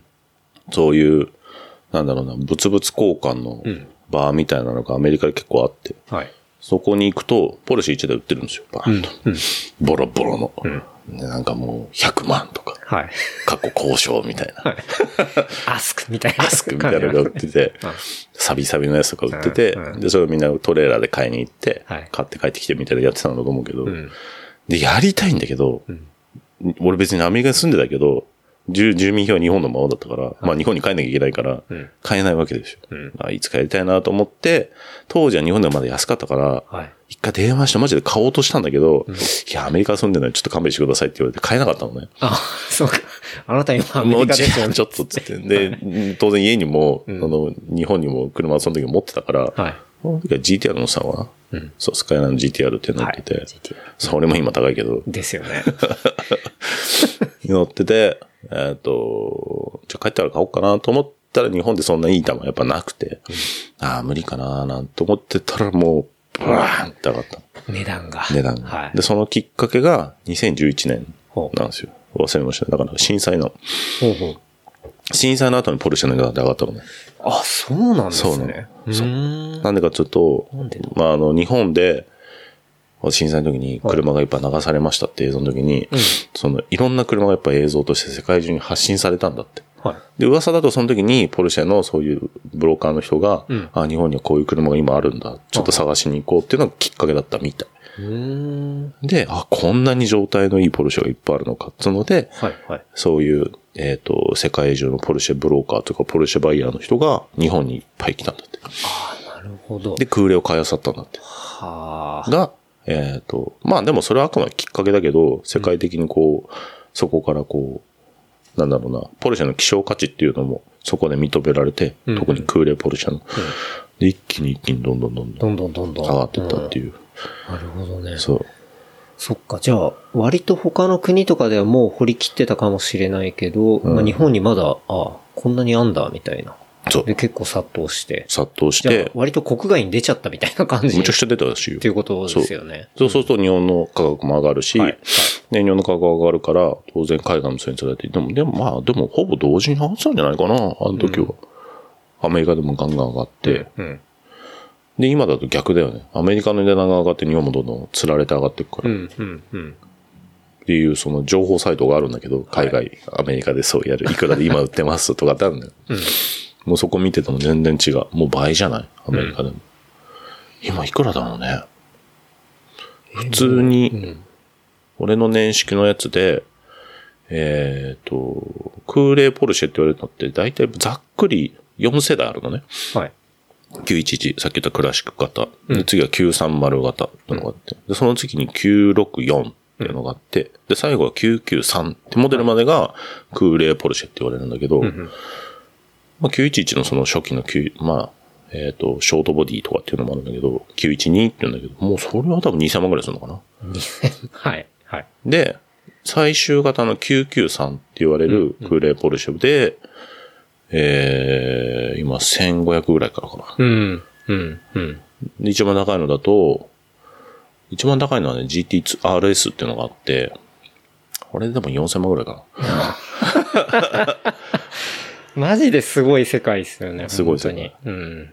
やっぱその希少価値のある薬物ポルシェって言うんだけど、うんうん要するに GT なんちゃらとか、はい RS なんちゃらえと、か、焼くものってどういうことですかそういうえのたそういうそのスペシャルな称号がついてるポルシェえ、ってそいれうはのがもう、麻雀で言う役満みたいな。薬満の役。役物ね。そうはいはい。なるほど。えっ、と、GT、なん、GT3 っていうのは NA モデルのことを言うんだけど、うんうんで GT2 っていうとターボモデルなのね。まあ、いろんな世代であるんだけど、うん。 GT ってつくのはね、実は空冷じゃなくて水冷ポルシェってなった世代からなんだけど、うんえっ、と、今中田さんが乗ってるやつ、あはいはいはいはい。言っていいのかな純一郎さんですね そうはい純一郎さんが乗ってるやつが GT3 の空冷、空冷じゃない、水冷モデル。うんうん。でその前までは RS とかって、空冷はね、RS がつくのが多いかな。うん。で、さらにこう、えっ、と、レース用の、俺の方みたいにこう、ロールバーって言って、ロールゲージって言って、こうはいジャングルジムみたいなのがついてるのを、レース仕様なんだけど、そうなってくると今度はカップっていうモデルがあって、おうカップカーっていうのがあるのねうんそれは、ポルシェだけどワンメイクレースをやってるんですよ。はいまあ、はいどの年代でも、そこに出るための車をカップカー。なるほど。それを、なぜか一時期日本ではナンバー付きで売ってたの。へえ。今じゃ考えられないんだけど、はいそれがすごい、またさらに希少価値があって、はあはそれで2000万ぐらいするのかな、今な。ものによるけど。とか。でも、磯さんのやつそれ入ってますもんね。あれは、いあれはもともと誰かがつけたやつ。ああだかそうならの、俺のはまた違うんだけど、うんうんうん。こういうので、こう、焼くものポルシェっていうのがあって、それは高い。なるほど。 さ、うえーって言いながらみんなそれ見ながらこう飲むっていう。はい。 見ながら飲むんです。そう。いやー、なるほどね。だから結構本当にすごいカルチャーだなっていうのを見てて思いますけどね。面白それに、そうか、だから、磯さんは1年間ぐらいかけて、まあ自分のイメージそう通そうそうりに作り上げ。作って、うん。インスタでアカウントも作り、そうですよね。え、で も、そうか、買ったのたまたま出てきたって感じなんですね。そのなんかもう、うんそこの、なんだろうな、販売してるところにこういうコンディションのこれ出てきたら連絡くださいみたいに言っといくってことっすかそう。そうやって買うパターンがほとんど。うん俺の時どうだったかないや、俺多分ね、もとも、探して電話して、こういうの欲しいんですって言ったらもうあったのよ。ああ、そうなんですね。うん。そのガレージ J っていう足立にある、はい、はい。伯爵くん家から、そうね、10分ぐらいのところにある確かのガレージがあるわ けガレージがある。はいで、そこで、買っ、電話したら、まあ、有名なお店なんだけど、うん。うん近しいのあるよって言われて、見たらすげえボロボロで、で、もうボロボロボロだから、あ、これいいかもと思って、んで、それでもうすぐ決めて買って、うん。まあ、すぐで、まあそうね、すぐ決めて、そこからこう、全部整備したって感じ。はい、はい、はだからそれも出会いですよ。い。うん。もうその場で、うん、はい、これで。ってすげえな。すぐ決めちゃう。うん。でも結構その、なんだろう、イメージに近づけていく、その、うカスタムしていくそとうそうそう結構なんか、むずいとか、なんか、あと、割ともうすんなり今の感じになったっていうことですか。 もうイメージは持ってて、うん。ヨーロッパで流行ってるそういうバックデートとか、はいそういうスタイルがあったから、ああ、もうそれにしたいって、明確にもうん。うイメージを持ってたから、まあまあ、俗にあれですよ。ピンタとかで、はい。もう画像検索すれば出てくるぐらいうんうのん、いっぱいこさ、もう持ってて、うん。で、これにしたいですって言って、で、自分でできるとこは自分でやって、はい。はい。まあ、一応本職なんで。そうですよ ね。え、自分でできるとこってどういうところがあるんですかえー自分でうーんとね、塗装とかは、はい当然塗装ブースがないとできまあなまいあそうですよねから、塗装はまあ、あ、したな。自分でもやった な。とか、へその、車の見栄えってさ、いろんなものがあって、例えばじゃあ綺麗にしたやつは洗車しますってあるじゃん。うんうんうん洗車でもさ、その気合の入れ方によって、んどこまで洗車するかでやっぱ、お家のお掃除もそうじゃん。うんうん。ちょっと毎日日常的に掃除するのと、うんもうキッチンの隅々ま確かにで、カビ一つない状態までするっていう。まあ、メンテナンスとディープクリーニングはまたそう全そうそう然そ違いますかう。らで、ね。そのディープクリーニングをしたのね。なるほで、プラス、もう、その、なんだろうな。そこもこう職業病なので、その人のパッと見たときに、見た目の印象に関わるような部分っていうのが実はもう車の中でもうあるのね。ほうここを綺麗にすれば大概綺麗に見えますと か。ど。どこっすか、それ。いっぱいあるよ。一番面白いポイントで言うとね、ナンバープレート綺麗にするとね、車綺麗に見える。そう。初めて聞いた。そうなんですね。そう、ナンバープレート新しいとあー印象が変わるんだ、印象変わるへ。やっぱり。ーなるほど。とかう、んあとはその、まあまあ人にもよるけど、そのチリって言って、この隙間があるじゃないドアとドアとか、はいボディパネルの隙間とうか。んうんまああれを綺麗に整えるのは当然なんだけど、はあはあそこの間の隅とかに、まあそれディテーリングだけど、うんこう茶色いちょっとす、なんつうの、こう、汚れとかが残ってるのをもう一切なくしてあげうる。んうん。で、それするとさ、光がピューってこう通るんですよ。うそんこ。わ、うんうんうんうんかるでしうょん。なるほど。そう。あのピカ光がピューって通ってあげると、実は無意識に、あ、綺麗とかうんうん、整って見えるとか、うん整頓されて見えるみたいな、はそういう現象を生むのよ。一番わかりやすいのがさ、ケンタロウの後ろに本棚あるじゃん。い。はいケ。ンタロウ貴重めだからさ、同じ高さの本を揃えてるじゃん。そうですね。そう。はい、あれって見た目のクオリティにやっぱ変わるうんうんじゃん。うん。で車も一緒で、そういう見た目のその整え方っていうのが、ちゃんとこう整理してってあげると、はいすごくこう、締まって見えるのよなるほどね。引き締まって見え引る。き締まって見えるんですよ。はい。だからそこの隙間に入ってる、例えばラバーとかさ、スポンジとかも全部新しくしたの。それだけでも全然印象変わったりとか。こだけど、あんま新しくしすぎちゃうとつまんないじゃん、古い車だかう。ら。まあ確かにそうですよね。そうんそこをなんか自分程よい、こう、味という感かじ。うん。は仕立てるっていう。あはのあはあれだと、えっと、クローム部品がこう窓枠に、本当はついてないのね。あわあ、そうだったそんうです、ね。あれを全部変えたりとか、うんうん。ゴム部品は全部新品に変えたりとかう。ん。で、あとウィンカーとかさ、はい。えっと、テールランプとかもあれ全部新品に変えたのね。うん。だけど、ボディのちょっとくすんでるのは残しとくとかう、ん。なるほどあえて残すみあたえいな。て残して遊んだりとか、そうなんだ。結構そこの、そうか、何でも新しくすりゃいいってわけじゃないなっくてていうことなん、ですそうね。。で、最近変えたのは、こう、ポルシェってリアに、後ろにエンジンが乗ってるのうんうんで、こうボンネット、すっごいもう声出てるよね。そう。誰かがまあ今日は今、 そう、磯さん、まあ家で収録してるんですけど、家の前にね、磯さんのその、 ポルシェが止まっていて、今、通ってる人に、ものすごいリアクションされてるっていうね。そう。そのポルシェの、そうまあ、特徴である後ろのエンジンのエンジンルームに、こう熱を放出するためのこう、メッシュグリルがついてるんですよ。実は、会ってる間に3回変わってんだよ、 え、マあれ。ジそう、3回変わってんだ。 そんな変わって。こう3パターン目つけてたりとか、なんかそれによってこう見た目の印象とか写真の印象も変わるじゃん。いうので遊んだりとかして。なるほどね。とか、あとはタイヤの出方の位置。はい。よくみんな辛い位置って言うんだけど、うんうんポルシェの場合辛い位置にするとあんま良くないのよ。だからちょっとこう引っ込めてあるんだけど、タイヤがあんま出過ぎないようにしてあって。はあはあ。そう、これスタンスって言うんですけうど、んうん。そのスタンスとか車高とかをこう、うまいことこう探したりとかっていうのを、ん1年近くやってた。 いやー、それ楽しそうだなそうそれが楽しい。うん。もうほほぼそれ。なるほどね。そう。っていう完成形を自分でこうんうんう、作るのが楽しいっていうで。もそれ終わらないんですよ、終わんない。きっと。ずっずーっとちょいちょいいじって今度こうしよう、こ、そううこうちょっと戻してみようみと、ちたょっとこいれな。変えようかな。ステッカーこれにしようかなとか、うんうん。ここにこうポルシェってこうステッカー貼ってあるじゃん。はい。あれを貼ってみたりとか、うんうん。そう、あれも一応車検通るやつにしてるんだけど、ちゃんと合法的なのとかして。あの、フロントガラスの上のそ部分です。普通に貼っちゃうと、こう、透過率って、こう、ちゃんとこう、標識とか信号が見える、透過率って、こう、車検で決まってるんですよ。うんそこをこう、パスしないといけないやつがあって、それに変えたりとか、なるほど。そう。っていう、こう、合法の中で遊ぶっていう。終わんないだろうね。終わんないですね。ずっとやってんだろうね。うん明日ホイール塗るからね、 俺。そう、黒くするっていうねそう。さっき言ってましたけど。いやー、もう、じゃあ、磯さん的にはもう夢の2台を手に入れたみたいな。遊んでるね。うん。チャリ乗らない乗らない間は、そうだね。車いじってるね。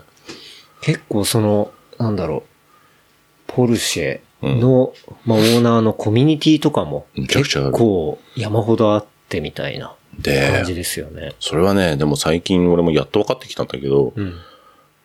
あの、全然違う。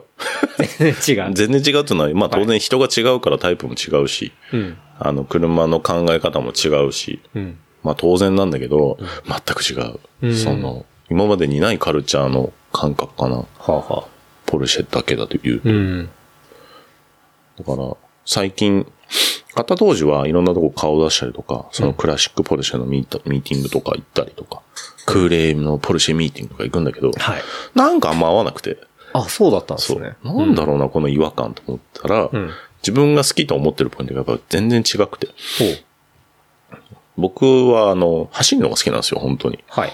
実際にちゃんと自分で走って、うん。自分でぶ、意のままに曲げて止めてうん、コントロールしてっていうのを、あのポルシェでやって、あ、この車ってこういう性格なんだなって分かった上で話すのが好きなのね。うんうん。なるほど。しっかり乗り手としてっていう。そう、乗り手として、で、それも、なんだろうな、こういう性格なんで、中途半端なのが嫌だから、うん極限までやりたいのね、それを。はいはいはい。もう極限の性能で分かった状態で、うん。まあ、口を開くぐらいの納得性がないとなんか嫌で、うんうん。なんかちょっと偽物っぽいじゃん、じゃないと。うんうん。うんちくが嫌いだから。そうチャリもそうなんだけど、はいそう。別にね、楽しく乗ってていいだけなのにさ、いや、このサスペンションはこうでさ、とか言って、こうちょっとこう前が、もうどうでもいいじゃん。うん乗れよって。とりあえず乗れや。とりあえず乗れって、つって、そういう人多いんだけど、んそうそれやってから一回話そうよっていう。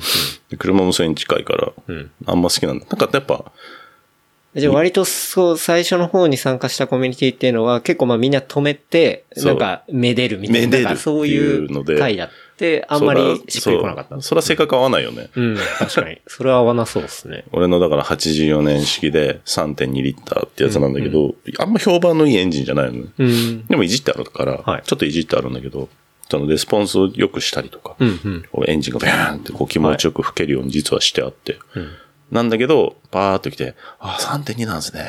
もっさりしてますよねって言うから、そんなことねえよ。つって。 いいよ、乗ってこいよ。つって。 それ、 なんか、それ若干嫌だな、それ。うんそう。だ かなるほどね。らもう合わない。あー合わないなと思ったから行くのやめた。はいはいはい。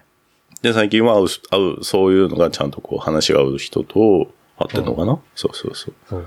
じゃあ、ちょっと、その合わないとこから外れて、今会うところになんかコミュニティを見つけたみたいな感じなんですかなんかねそういう走る系の人のコミュニティもあるってことなんですね。うん。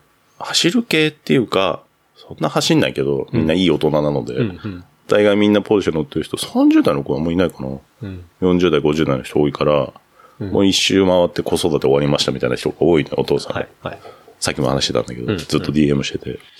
だから、会える時間がやっぱちょっと、タイミングがやっぱ合わなくて、うん。何ひもうだから平日の昼間なんてみんな仕事してるじゃん。うんもうそんなそんな時間なんかないじゃん。うん。じゃあ土曜、土日のとか平日のこの時間とか、はだけちょっと予定合わせてあげましょうとか、うんそういう人が多いかな。みんな仕事バリバリしてる人多いから。い。うん。けど、その、それでも話の通じる人、うん。こう、久々に会っても、ああ、あれだよね、みたいな、ポルシェ乗りの人が最近なんか会う会うことが多いのかな。うんうんそうそうそう。な中田さんもそうだし、はいはいはみんな、い。なるほど。そう、うん。でもなんか結構サーキットとか行ってなかったでしたね。行った、うん。さっきと行くと、なんだろうな、走る人しかいないから気が楽な。まあ一番磯さんには合うと合いうか。う、話が合う人が多いから、うん。なんだろうな、なんつうのその、ね、ウィキペディアの内容で語る人がいないっていうの。うんうん。それはもう実際に走っての、乗ってるからその乗った感じで話すってことですよね。そうそうそううん。例えばポルシェ、僕の年代のポルシェだと、こう、マニュアルじゃない。うんうん。で、ポルシェシンクロって言って、ポルシェのオリジナルのトランスミッションがついてる世代なのね。評判悪いあの。なぜかというと、いそのギアの変える時にすごい癖があるのよ。はあはあはあなんだけど、そんなん別に、それ乗りこなしてこそポルシェ乗りってのが実はあるのね。うんうんうんで、それをなんか、あだこうだ言う人とかいるんだけど、はあ一回乗ってこいよと。なるほど。そう。っていうのをもうわざわざ言わない人が多いから、んさっきと言うとすごい気が楽。うーん。でもみんなすごいちゃんとしてんだよ、仕事。お医者さんとかさ、はい。弁護士とかさ、はいすごい人いっぱいいるんだけど、はいそんなの微塵も感じさせない人がいっぱいいて、すごい、すごい楽しい。ええなんかそういうのが多分、あんま、そう、なんかポルシェだけど、ちょっと特殊な、そういうカルチャーを最近は感じてる。とか、なんかそれがなんか面白いかなっていう。いろんな人いるけどね。うん。悪い人もいる し。悪い人っていうのは、あの、犯罪者じゃないよ。はいはい。なんだろうまあな。不良というか。不良という大人はい。もいるし。そういう人たちも面白い。すごい。でも、まあ磯さんはそうですよね。だから車業界の中にいて、かつ、ね、まあそうやっていろいろ、こう、うんもう車持っていて、で、それでも、ポルシェやっぱ特殊な、特あ殊れだなっていうふうに思うってことなんですよね。そう、今までこう、なんだろうな、国産の自分の会社の車、スカイラインってやつにずっと思ってたけど、Z 乗ってないな、俺。うん。その、まあ、俗に走り屋さんの文化ですよ。はい日本の JDM って言われる。うん。それぞれみんなと面白い文化なんだけど、それは逆に言うと全くうんちくがない世界なのね。うん。うん。ただまあ好きな時はまあ好きで話すだけなんだけど、熱を持って話すんだけど、なんだろうな。まあそんなに特殊な文化でもないのかな。まあまあまあ多分、ごごくごく日本に浸透してるそういう感覚の車文化だけど、うーん、なんかそこからこう見た時にも、全く、なんだろうな。結構180度違ったのかな。うん。そう。なるほどね。まあまあ、でも好き、好き好みあると思うから、そこもなんとも言えないけど、そういうのがね、多い。その、なんだろう、マウンテンバイクのね、うんその帰りとかで、僕はまあ一番結構衝撃を受けた、あの、ポルシェの中 のカルチャーというか、なんかその一個で、RWB って、中井さんねはい。うん中井明さんって、まあこれが、ラウベルト・ベグリフか。そう、はいラウベルト。うん、ラウベルト。これは、まあ、ポルシェの、まあ、チューニングブランドというか、まあ、ショップというか、そうだねう。ん、うん。中井さん、中井、カリスマ。はい、明さん。あの人は、うん。もう究極系だよね。だから、作っても神だし、うん。乗っても速いし。はい。で、立ってるだけでもあの、まあ、口下手ってのもあるかもしれないけど、もうもう、オーラもあるし、はい。もうこのケンタロウちのテレビの周りの LED ぐらいこうなんかわーってなってるぐらい。なんかそういう人。で、そこにいる、なんだろうな。彼が、あの人が作ったカルチャー自体が、んなんだろうね。本当日本独特なものなんだと思う。うん、うん、うん。そう、これは、ま、そのね、ラウベルトは97年にえー千葉県柏市うんを拠点にまあ誕生して、地元じゃないの地元ではないですあ、ね。違うか。あれ、柏じゃ、あれどこだっけ柏は、えっと、小川くんですね。あ、小川くんだ、ごめん。はい。そうだ、この間小川くん家行ったんですけど、うん小川くん家の超近くに、あ、そうなんそだ。う、中井さんの本拠地があって、駅のそばだよね。そう、あ、うん今度行こうとか思いながら、はい。小川くでねん。まあ、そのね、基本的に空冷の、えー911、いわゆる、まあ、クラシックポルシェをメインにカスタムしている、うん。えーまあ、ショップというような、まあ、説明があったり。で、まあ、ラウベルトはドイツ語で荒々しい世界というところで。そうなんだ。うん。うーん。ですね。なんで、まあ、そのね、創設者である中井明さんっていうのは、まあ、メカニックの経験を持ちつつ、 80年代のドリフトレース界で、えー、そうそうそう頭角を現した強豪ドライバーと。柏のドリフトのおじさんですけど、86乗ってた人。で、仲間たちと共に、ラウベルトの英語読みであるラフワールドというグループで、まあ、活動したりとか。そう、多分、もともとポルシェじゃないんだよね。みんな86乗ってたと思うんだよね。そうですね。ラフ俺、説明に書いてあったのもそう、トヨタカローラレビンだから AE86 そう、86乗ってた人。だをと、自在自在に操りみたいな。っていうとこですね。今の50代のおじさんたちじゃないはの、俺のなんか、俺なんかの先輩が乗ってたい。うん、うん。世代。多分ね、柏でね、昔、ふと、ふと、倉庫街みたいなのがあって、はい。多分そこでね、ドリフトしてる人がいたのよ。わーってこう、ふはあはあとはあ夜中になると。うん多分その一歩だと思うよ、あの人たち。うん。ちゃんと分かってないけど。で僕は何に衝撃を受けたかっていうと、もうポルシェぶった切るんですよね。 そう。希少価値もうんでもないからね。そのこれ、いや、その、なんだろう、レース向けに一応チューニング、うんオーバーフェンダーみたいな感じになるんですかね。あの人うのん理想のポルシェを作るために自分でエアロを開発してうん作って、今の形になるまでには多分何十パターンもあるんだと思うけど、うん、うん、それをつけるためにはん、ボディ、要はタイヤが当たらないよううにん、タイヤもすっごいぶっといタイヤを履くのね。はい。普通のポルシェで、俺ので245っていう、こう、245ミリ、もっとか、うんうんっていう扁平履くんだけど、あの人たち315とか285ってこんなタイヤ履くのね。めちゃめちゃワイドな。はい。当たるわけですよ。そのまま履かしちゃう。だから、フェンダーをぶった切っちゃう。ベアーって。で言ったら、さっき話したような、希少価値がものすごい高いものをこう、ぶった切るんでぶっすよ、たね。切る。で、あの、その、エアロをまあつけていくみたいそうな。そうそうそう。まあ、そういうカスタムというか、チューンナップというか、をしていて、で、まあ全体のバランスも整えて、そうね。で、かつ作業は、あの、もう、その中井さん一人で手作業で結構やっていくみたほいな。ぼ、でもなんか今女性の人が一緒にやってる。あ、まあ確かにそうですね。うん出ましたが、そう。まあ、それがものすごいカリスマ的で、ハマってるでしょまあ人気をはい。 があって、で、結構 YouTube とかにもいっぱい上がってるんですけど、要はそれがなんか国内だけの、うんあの、需要ではなくて、もそうう、世界世界中でね11拠点ぐらいあって、うんむしろ海外でかなり人気というか、すごいよね。ものすごい人気で、でもそんなに走ってんのかな海外で見たことないけどね。ああ、そううか。ん。うん。でも、そう、希少価値は逆にあるんだろうね。うん。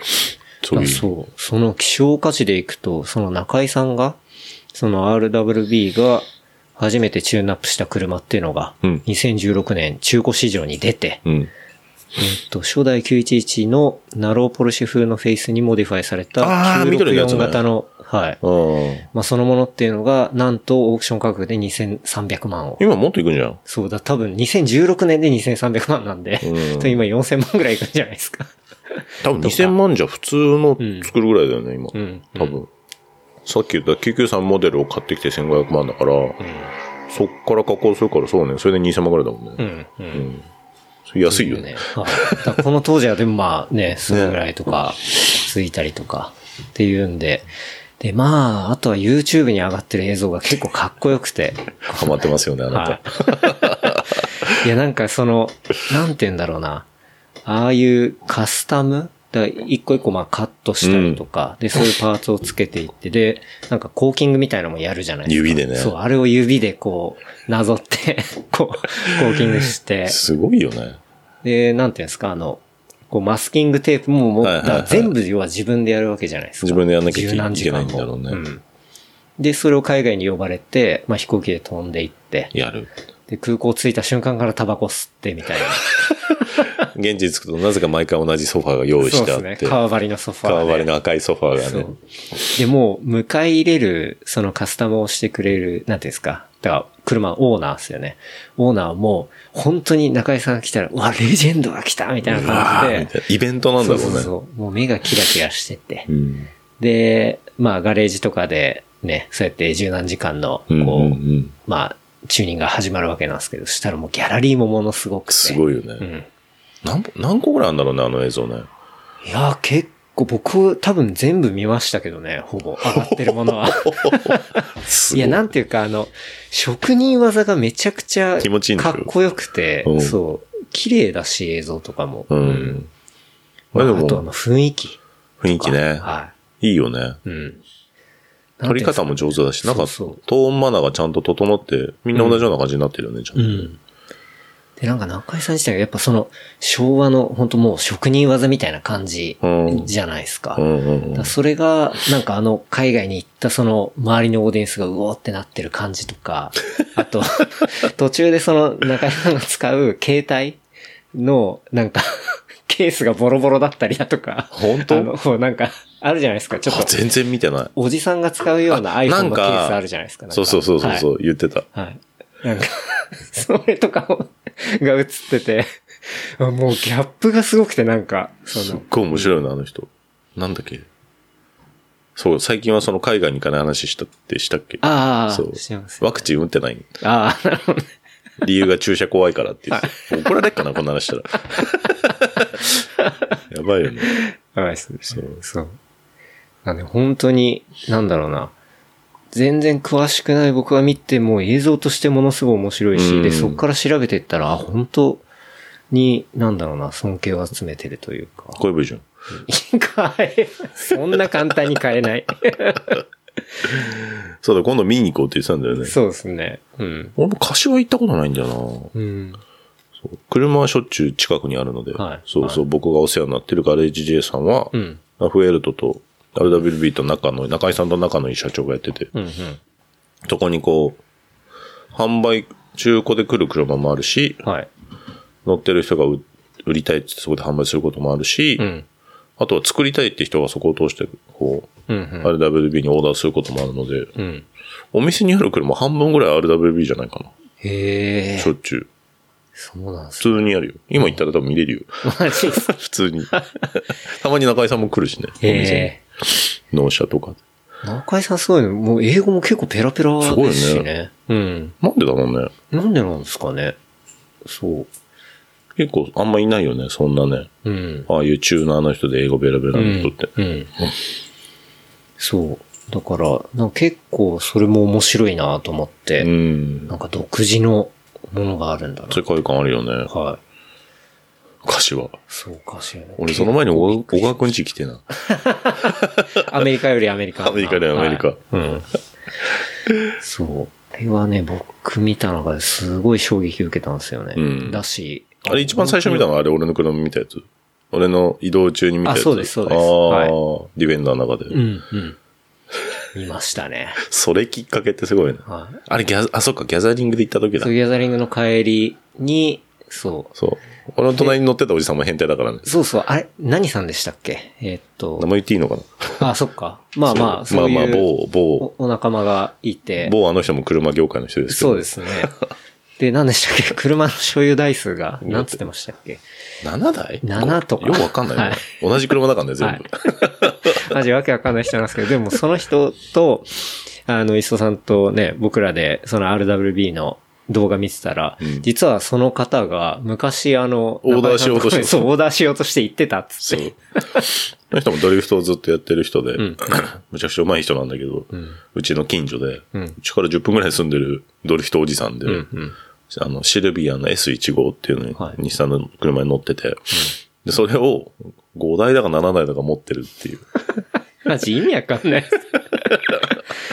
安いうちに買ったんだって。うん。そう。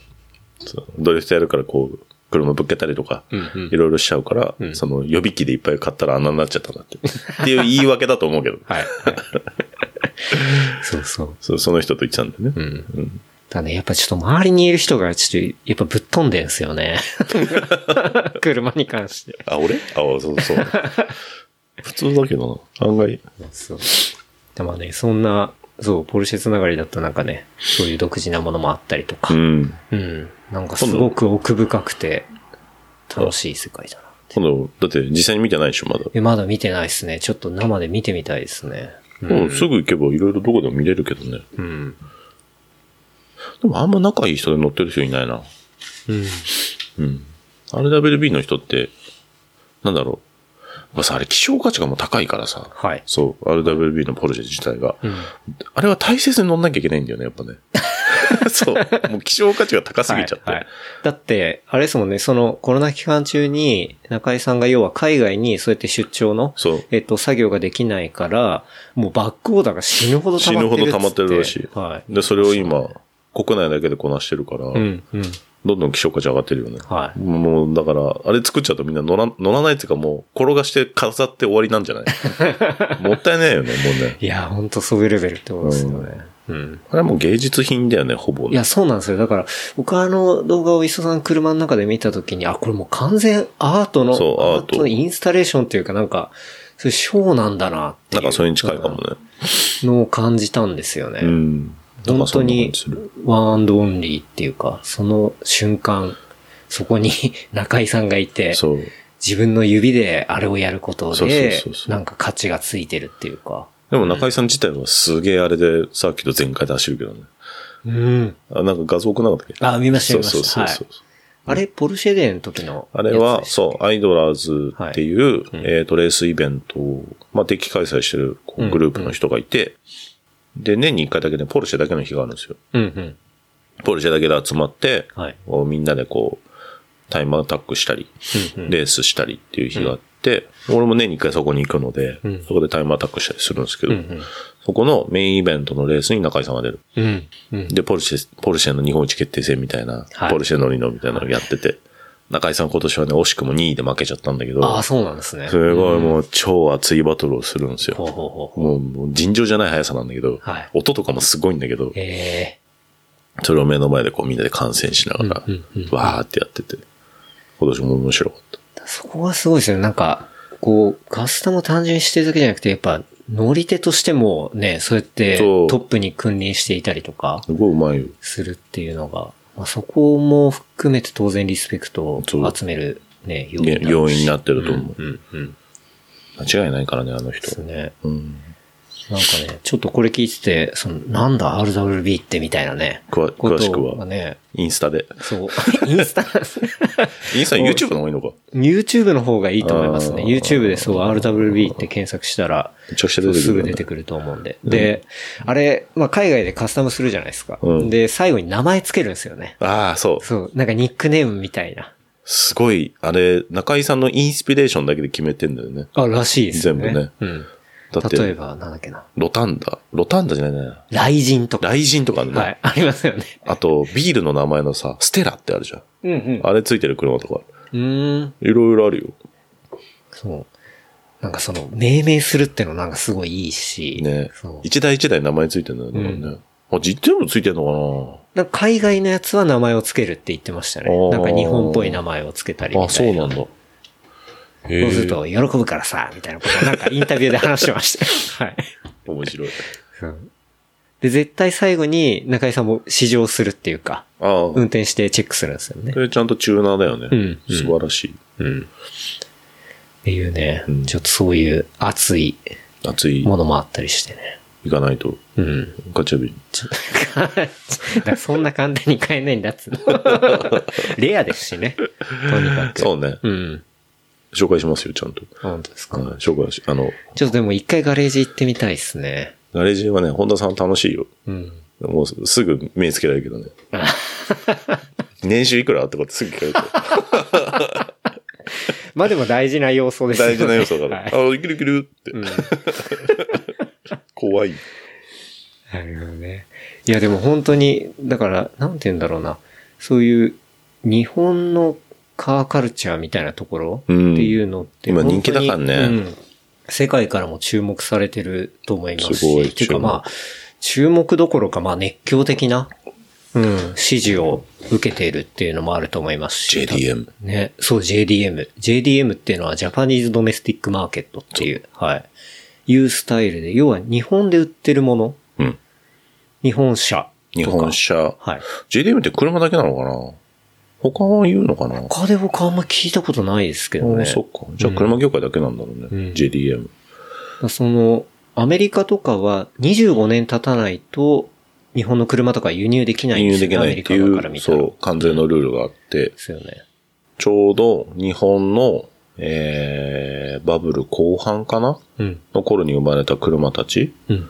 えっ、と、まあ、日産で言うとスカイライン、GTR、はい R32 型っていうようなのとか、シルビアとか。はい。まあでも、シルビアとかそんなでもないけど、まあ希少価値の高いって言われる、特に GTR っていううんうん看板のついてるものはい。とか、まあトヨタもあんのかなスープラとかはそうかもしんないな。んうんあれは JDM 日本だけでしか売ってなかった車種。うんまあ要は日本だけでしか売ってなかった車種っていうのが、今すごくホット。っていうか、市場価値で言うと、いくらすんだろううん千万の世界になってる。っていうことですよね。そううん。要は、アメリカ側から見るとね、ようやく入れられるし。やっと来たぜみたいやなっと来たっていう。うん。まあ、そういうものの、まあ、車種というか、まあ、そういうものを総称して JDM っていうふうに言ってたり、あとはまあ、そういうものを、かつ日本のパーツでカスタムしたりするみたいなそうそうそうそうそうことを、まあ、JDM スタイルのカーって言ったりするっていう、とうん。その、当時流行ったバブルの頃の部品とかが、うん。うん。超高値で今取引されてるんですよ。はい。ヤフオクとかう。ん。いくらするのまた倍ぐらいになってん、10倍ぐらいになってんじゃないか な。もう簡単にゼロを超えてきますもんね。そう はい。とんでもない値段でうん売り買いされうんて。これなんか、引っ越しした時に、あの、すその僕が乗ってたスカイライン GTR のステアリング出てきたんですよ。うんうん。 2個ぐらい。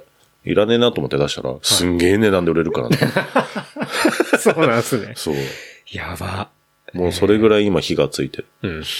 だからもう海外の友達も買ってくれってすごい言われるんだけど、はい買えないからもう日本でも。うんうそん。の希少価値が出すぎちゃって、はい。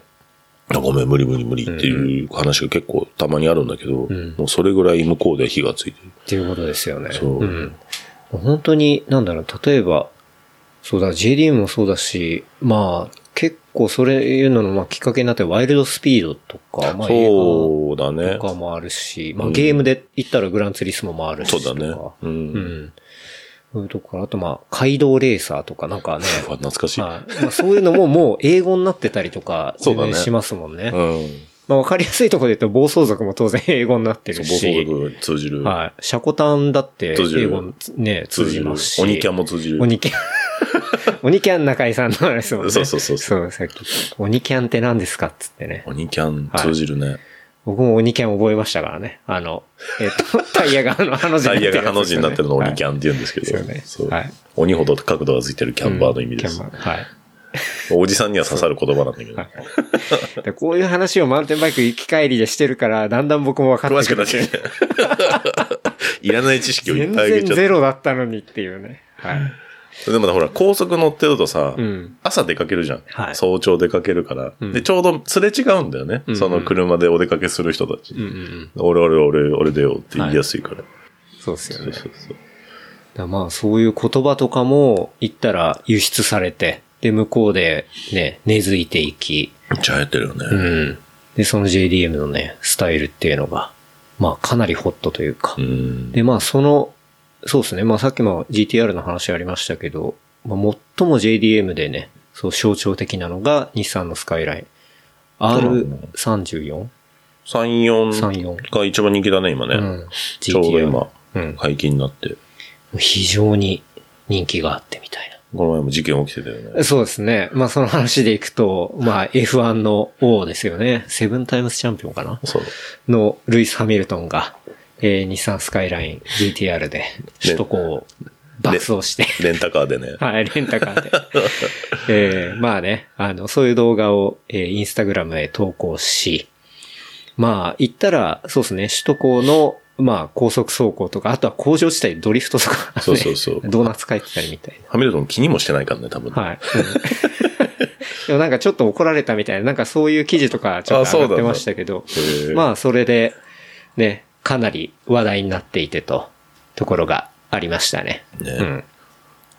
あれ日本じゃなきゃそう。あの日本の景色と多分セットなんだよね。うんうん。そのうん JDM 自体が。うんなんかさ、どちらでもその車のその映像作ったりとかすることが仕事であるんですけど、はい。日本の人が僕らが思ってた、うん最近そのギャップが埋まってきたんだけど、日本の人が発信しなきゃいけないと思ってた、日本の景色と車っていうその調和とかを考えると、はいついつい京都とか、はいはいはいはい。富士山とか。富士山とかはいうんそうなっちゃうがちうんだったのよ。うん。だけど、この JDM の文化がだんだん広がってきて、はいあ違うわと。え、どう考えても首都高ですよ首都ね。高なのはい。だから、ハミルトンが努力したのも、あの、川崎の多分、扇、扇島かな、うんなんかあっちの方だと思うけど、あの、工業地帯のネオンとか、うんうんあとは、パーキングでこう溜まってるとか、感じとそうそう。かあと、ですよね。今だとコンビニね。ああ、そう。だから、セブンとか、セブンイレブンとか、まあ、ファミマとか、そうああいう、こう、ロゴの横そう、サインボードの前で、こう、撮るみたいみな。んなファミマ超好きだからね。ですよね。うんフ。ァミチキ超好きだから ね。かっこいいんだって、あのファミチキの字体も。うん。フ らしいよ。ァミチキがかっこいいっていうね。そそうの発想なかったわっていう。全くないよねうん、うん。とか、あとはその新宿のネオン街とうんか、、うん、うん。あとこう、なんだろうね、そこにある、その、高速道路とのこうのん。夜景の調和みたいなのが多分すごい、ははいあれが多分み、なんだろうね、同時にこう、向こうに伝わってるイメージなんだろうなっていうのがすごいよく、うんうんうんうんなんか今でも仕事しててもすごい話題になる。うん。そうですよね。あれがやっぱり、クールっていうか。クールジャパンうんそう、あれが日本のかっこよさみたいな。なってんねまあ、特にまあ東京のかっこよさみたいなそうそうそうとこ ろとか、っていうね、ところで。だってね、そのルイス・ハミルトンも、こう、ね、レンタカーしてまでやっぱ乗りたかったって、まあ本人もすごいテンション上がってたし、そなんうか。。あ正確には湾岸なんだけどね。あ、わなんかあれ湾岸なの。 すぐわかる。ねえあれが、そうそう、レンタカーショップ、面白レンタカーで借りたっていうね。有名だからね。はい。うん。多分、面白いレンタカーぐらいしか多分借りれないんじゃないかな。ああいうの。あんな希少な車。面白レンタカーね。面白いレンタカーいろんな車あるの知ってるあ、そうなんでそう、す結ね。構いろんな車種がある。うんうん。これ多分外車も貸してくれんじゃないかな、面白いレンタカーって。最新のものから希少なものまで。はいはい。結構はいいろんなラインナップがあって、うん。あの、それこそコロナ前なんかはみんな、車好きの人が来ると、うん。外国の人があそこ行って借りるっていうのは、結構メジャーにあるみたい。なるほどね。まさかね、ハミルトンに乗られるとはって、ね。思ってないよ ね。しかもね、ハミルトンに貸してないんでしょ、多分。あ、そっか。多分そうですよねマネージャーの人がうんうんうん。なんかあの、煙出てましたしね。まあ、あれぐらいは大したことないと思うけどね。うん。なんかの記事で、あれはクラッチが焼けたとか、クラッチじゃない から。ただのタイヤのこの煙が入ってきただけだから。うんうんうん。あそこね、穴開いてんのよ。そのマニアックに言うと。はい。あのシフト、マニュアルのシフトのところにこうカバーがしちゃって、うんシフトブーツって言うんだけど、あの人って穴開いてて、ああ。直で入ってくるのよ、煙がなる。そう。普通です。じゃあ確かに、もやもやがね、普通ですあそこっからて、あんまメーカーの人置いちゃいけないの。 普通じゃないです。 そうですね。まあなんか、面白いレンタカーは、まあそういう行為は、あの、一切き一切禁止してます。当たり前だよねみたいな。はい。日本っぽいよね。うん。あんま面白くないコメントでしたよね。ね面白いレンタカー。ありがとうございますぐらい言っときゃいいのに。って確かに。いや、裏では絶対ありがとうだと思い言まっすてるよね。でもコンプライアンス上、会社のこう、理念上それは言えませんみたういん。そうですね。な。あれ面白かっあれ面白かったですね。っていうね、まあそういう文化もね、た。ねあったりみたいな。でもわかんないんだよね、JDM をどう捉えられてるかっていうその感覚は。うん。やっぱそこは、んなんか悲しいから日本人じゃん、我々。うんうん。別に、そんな私が中心人物であるかのよことようなことは言いたくないけどさ、んうんあれってやっぱ JDM って日本の走り屋文化から来てるはい。じゃん。カはいーカルチャーから来てて。あれを、一時代をつ、なんだろう。みんな日本の人だけがこう、別に作ろうと思って作ったというよりは、その街道レーサーから始まって、はいぼまあ、暴走族文化から多分始まってんだと思うけど、うん。まあ今はなくなっちゃったけど、そういう文化も。うんうん。あんな別にカルチャーとして成立するなんて、まあ、カルチャーってそういうもんじゃないんだろうから、別にいいんだろうけど、だからそこの真ん中にいるとさ、なんだろう、それのどこがクールなのかって捉えづらいよね。確かに。うん。中にいるとわからないってうわからないうん、近くて。だから、そういう、どういう色がいいのかって、うん。まあ、し新鮮と言っちゃえば新鮮なんだけど、うん。未だになんか捉えきれないところはなんかあるような気がする。うん、うん、うん。何がかっこいいのみたいな。うん。でもなんかそういうものをね、海外が、海外の人たちが見て、うんこうかっこよく、あ、こう解釈して、そう。で、やっていくっていうのはなんかすごい面白いなって思いますし。そううん。多分、どんどん進化するんだろうね、あれがね。ですよね。ね、うんだってワイルドスピード初めて見た時、脱せって思ったもんね。あ、そうなんですね。うん。いや、こんなことしねえし、とかって思ってたけど。はい。このワイルドスピードなんて本当に not for me だなと思って。そうだね。そう、もう1ミリもですけど、あの、東京ドリフトってあったじゃないですか、あの舞台東京だった。あれは、なんか見たんですよね。俺も見た。うん。俺も飛行機で見た。あ、本当ですかそう。こんなんやんねえし、ってこと思いながら見てたけど。 はい。だなんか結構あれが一個、なんかそう象徴になってる象んじゃ徴なにいなかっなてるとし。思いますよね。だってインスタ見てるとさ、あの音楽すごい出てくるじゃん。うん。あの、あの、テリヤキボーイズのやつですテかリヤキボーイズのさはいはいはい。東京ドリフトね。ああれでもさ、あの人が作ったんでしょなんだっけえっ、と、ファレルファレル。フはい。ァレルが作ったんだよね。そうです。トラックはね。そう。であわかの、る結構なんか、なん、なんて言うんでしたっけああいうの。楽器で。ガムランみたいな。そうそうそうそうそうでじゃんじゃんな って。なんかでもインスタだとこう瓶でこうやってる人いるよね。こうやって。こうやって。あ、そうなんですそうそうそう。ね。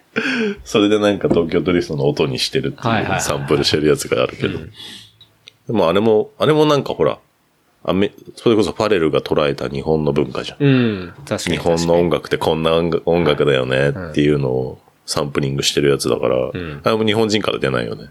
確かに。そう。そそうですう。だかねら。そのミックスが今楽しいんだろうね。うんうん。アメリカの人、海外の人から見た時の日本の JDM っていう文化を翻訳するとああいう感じなんだろうね。うんうんうんうんうん。で、今さ、その、狭小っていうのがあって、改造車の。えっ、しましょう。アメリカの、日本だとオートサロンっていはいううん改造し、まあ改造というかチューニングカー、ドレスアップカーを展示するイベントが1月にあるんですよ。もう日本で一番大きいショー。車のショーで一番大きいんじゃないかな、今。で、そこの、えっ、と、北米版って言ったらいいかな。もうもっと規模はでかいんだけど、うん狭小っていうのがあって。ん楽しいお話は次週後編に続きます。お楽しみに。話したトピックスは、小ノート、レプリカント .fm で見ることができます。番組の感想は、ハッシュタグ、レプリカント fm までお寄せください。See you next week. バイバイ。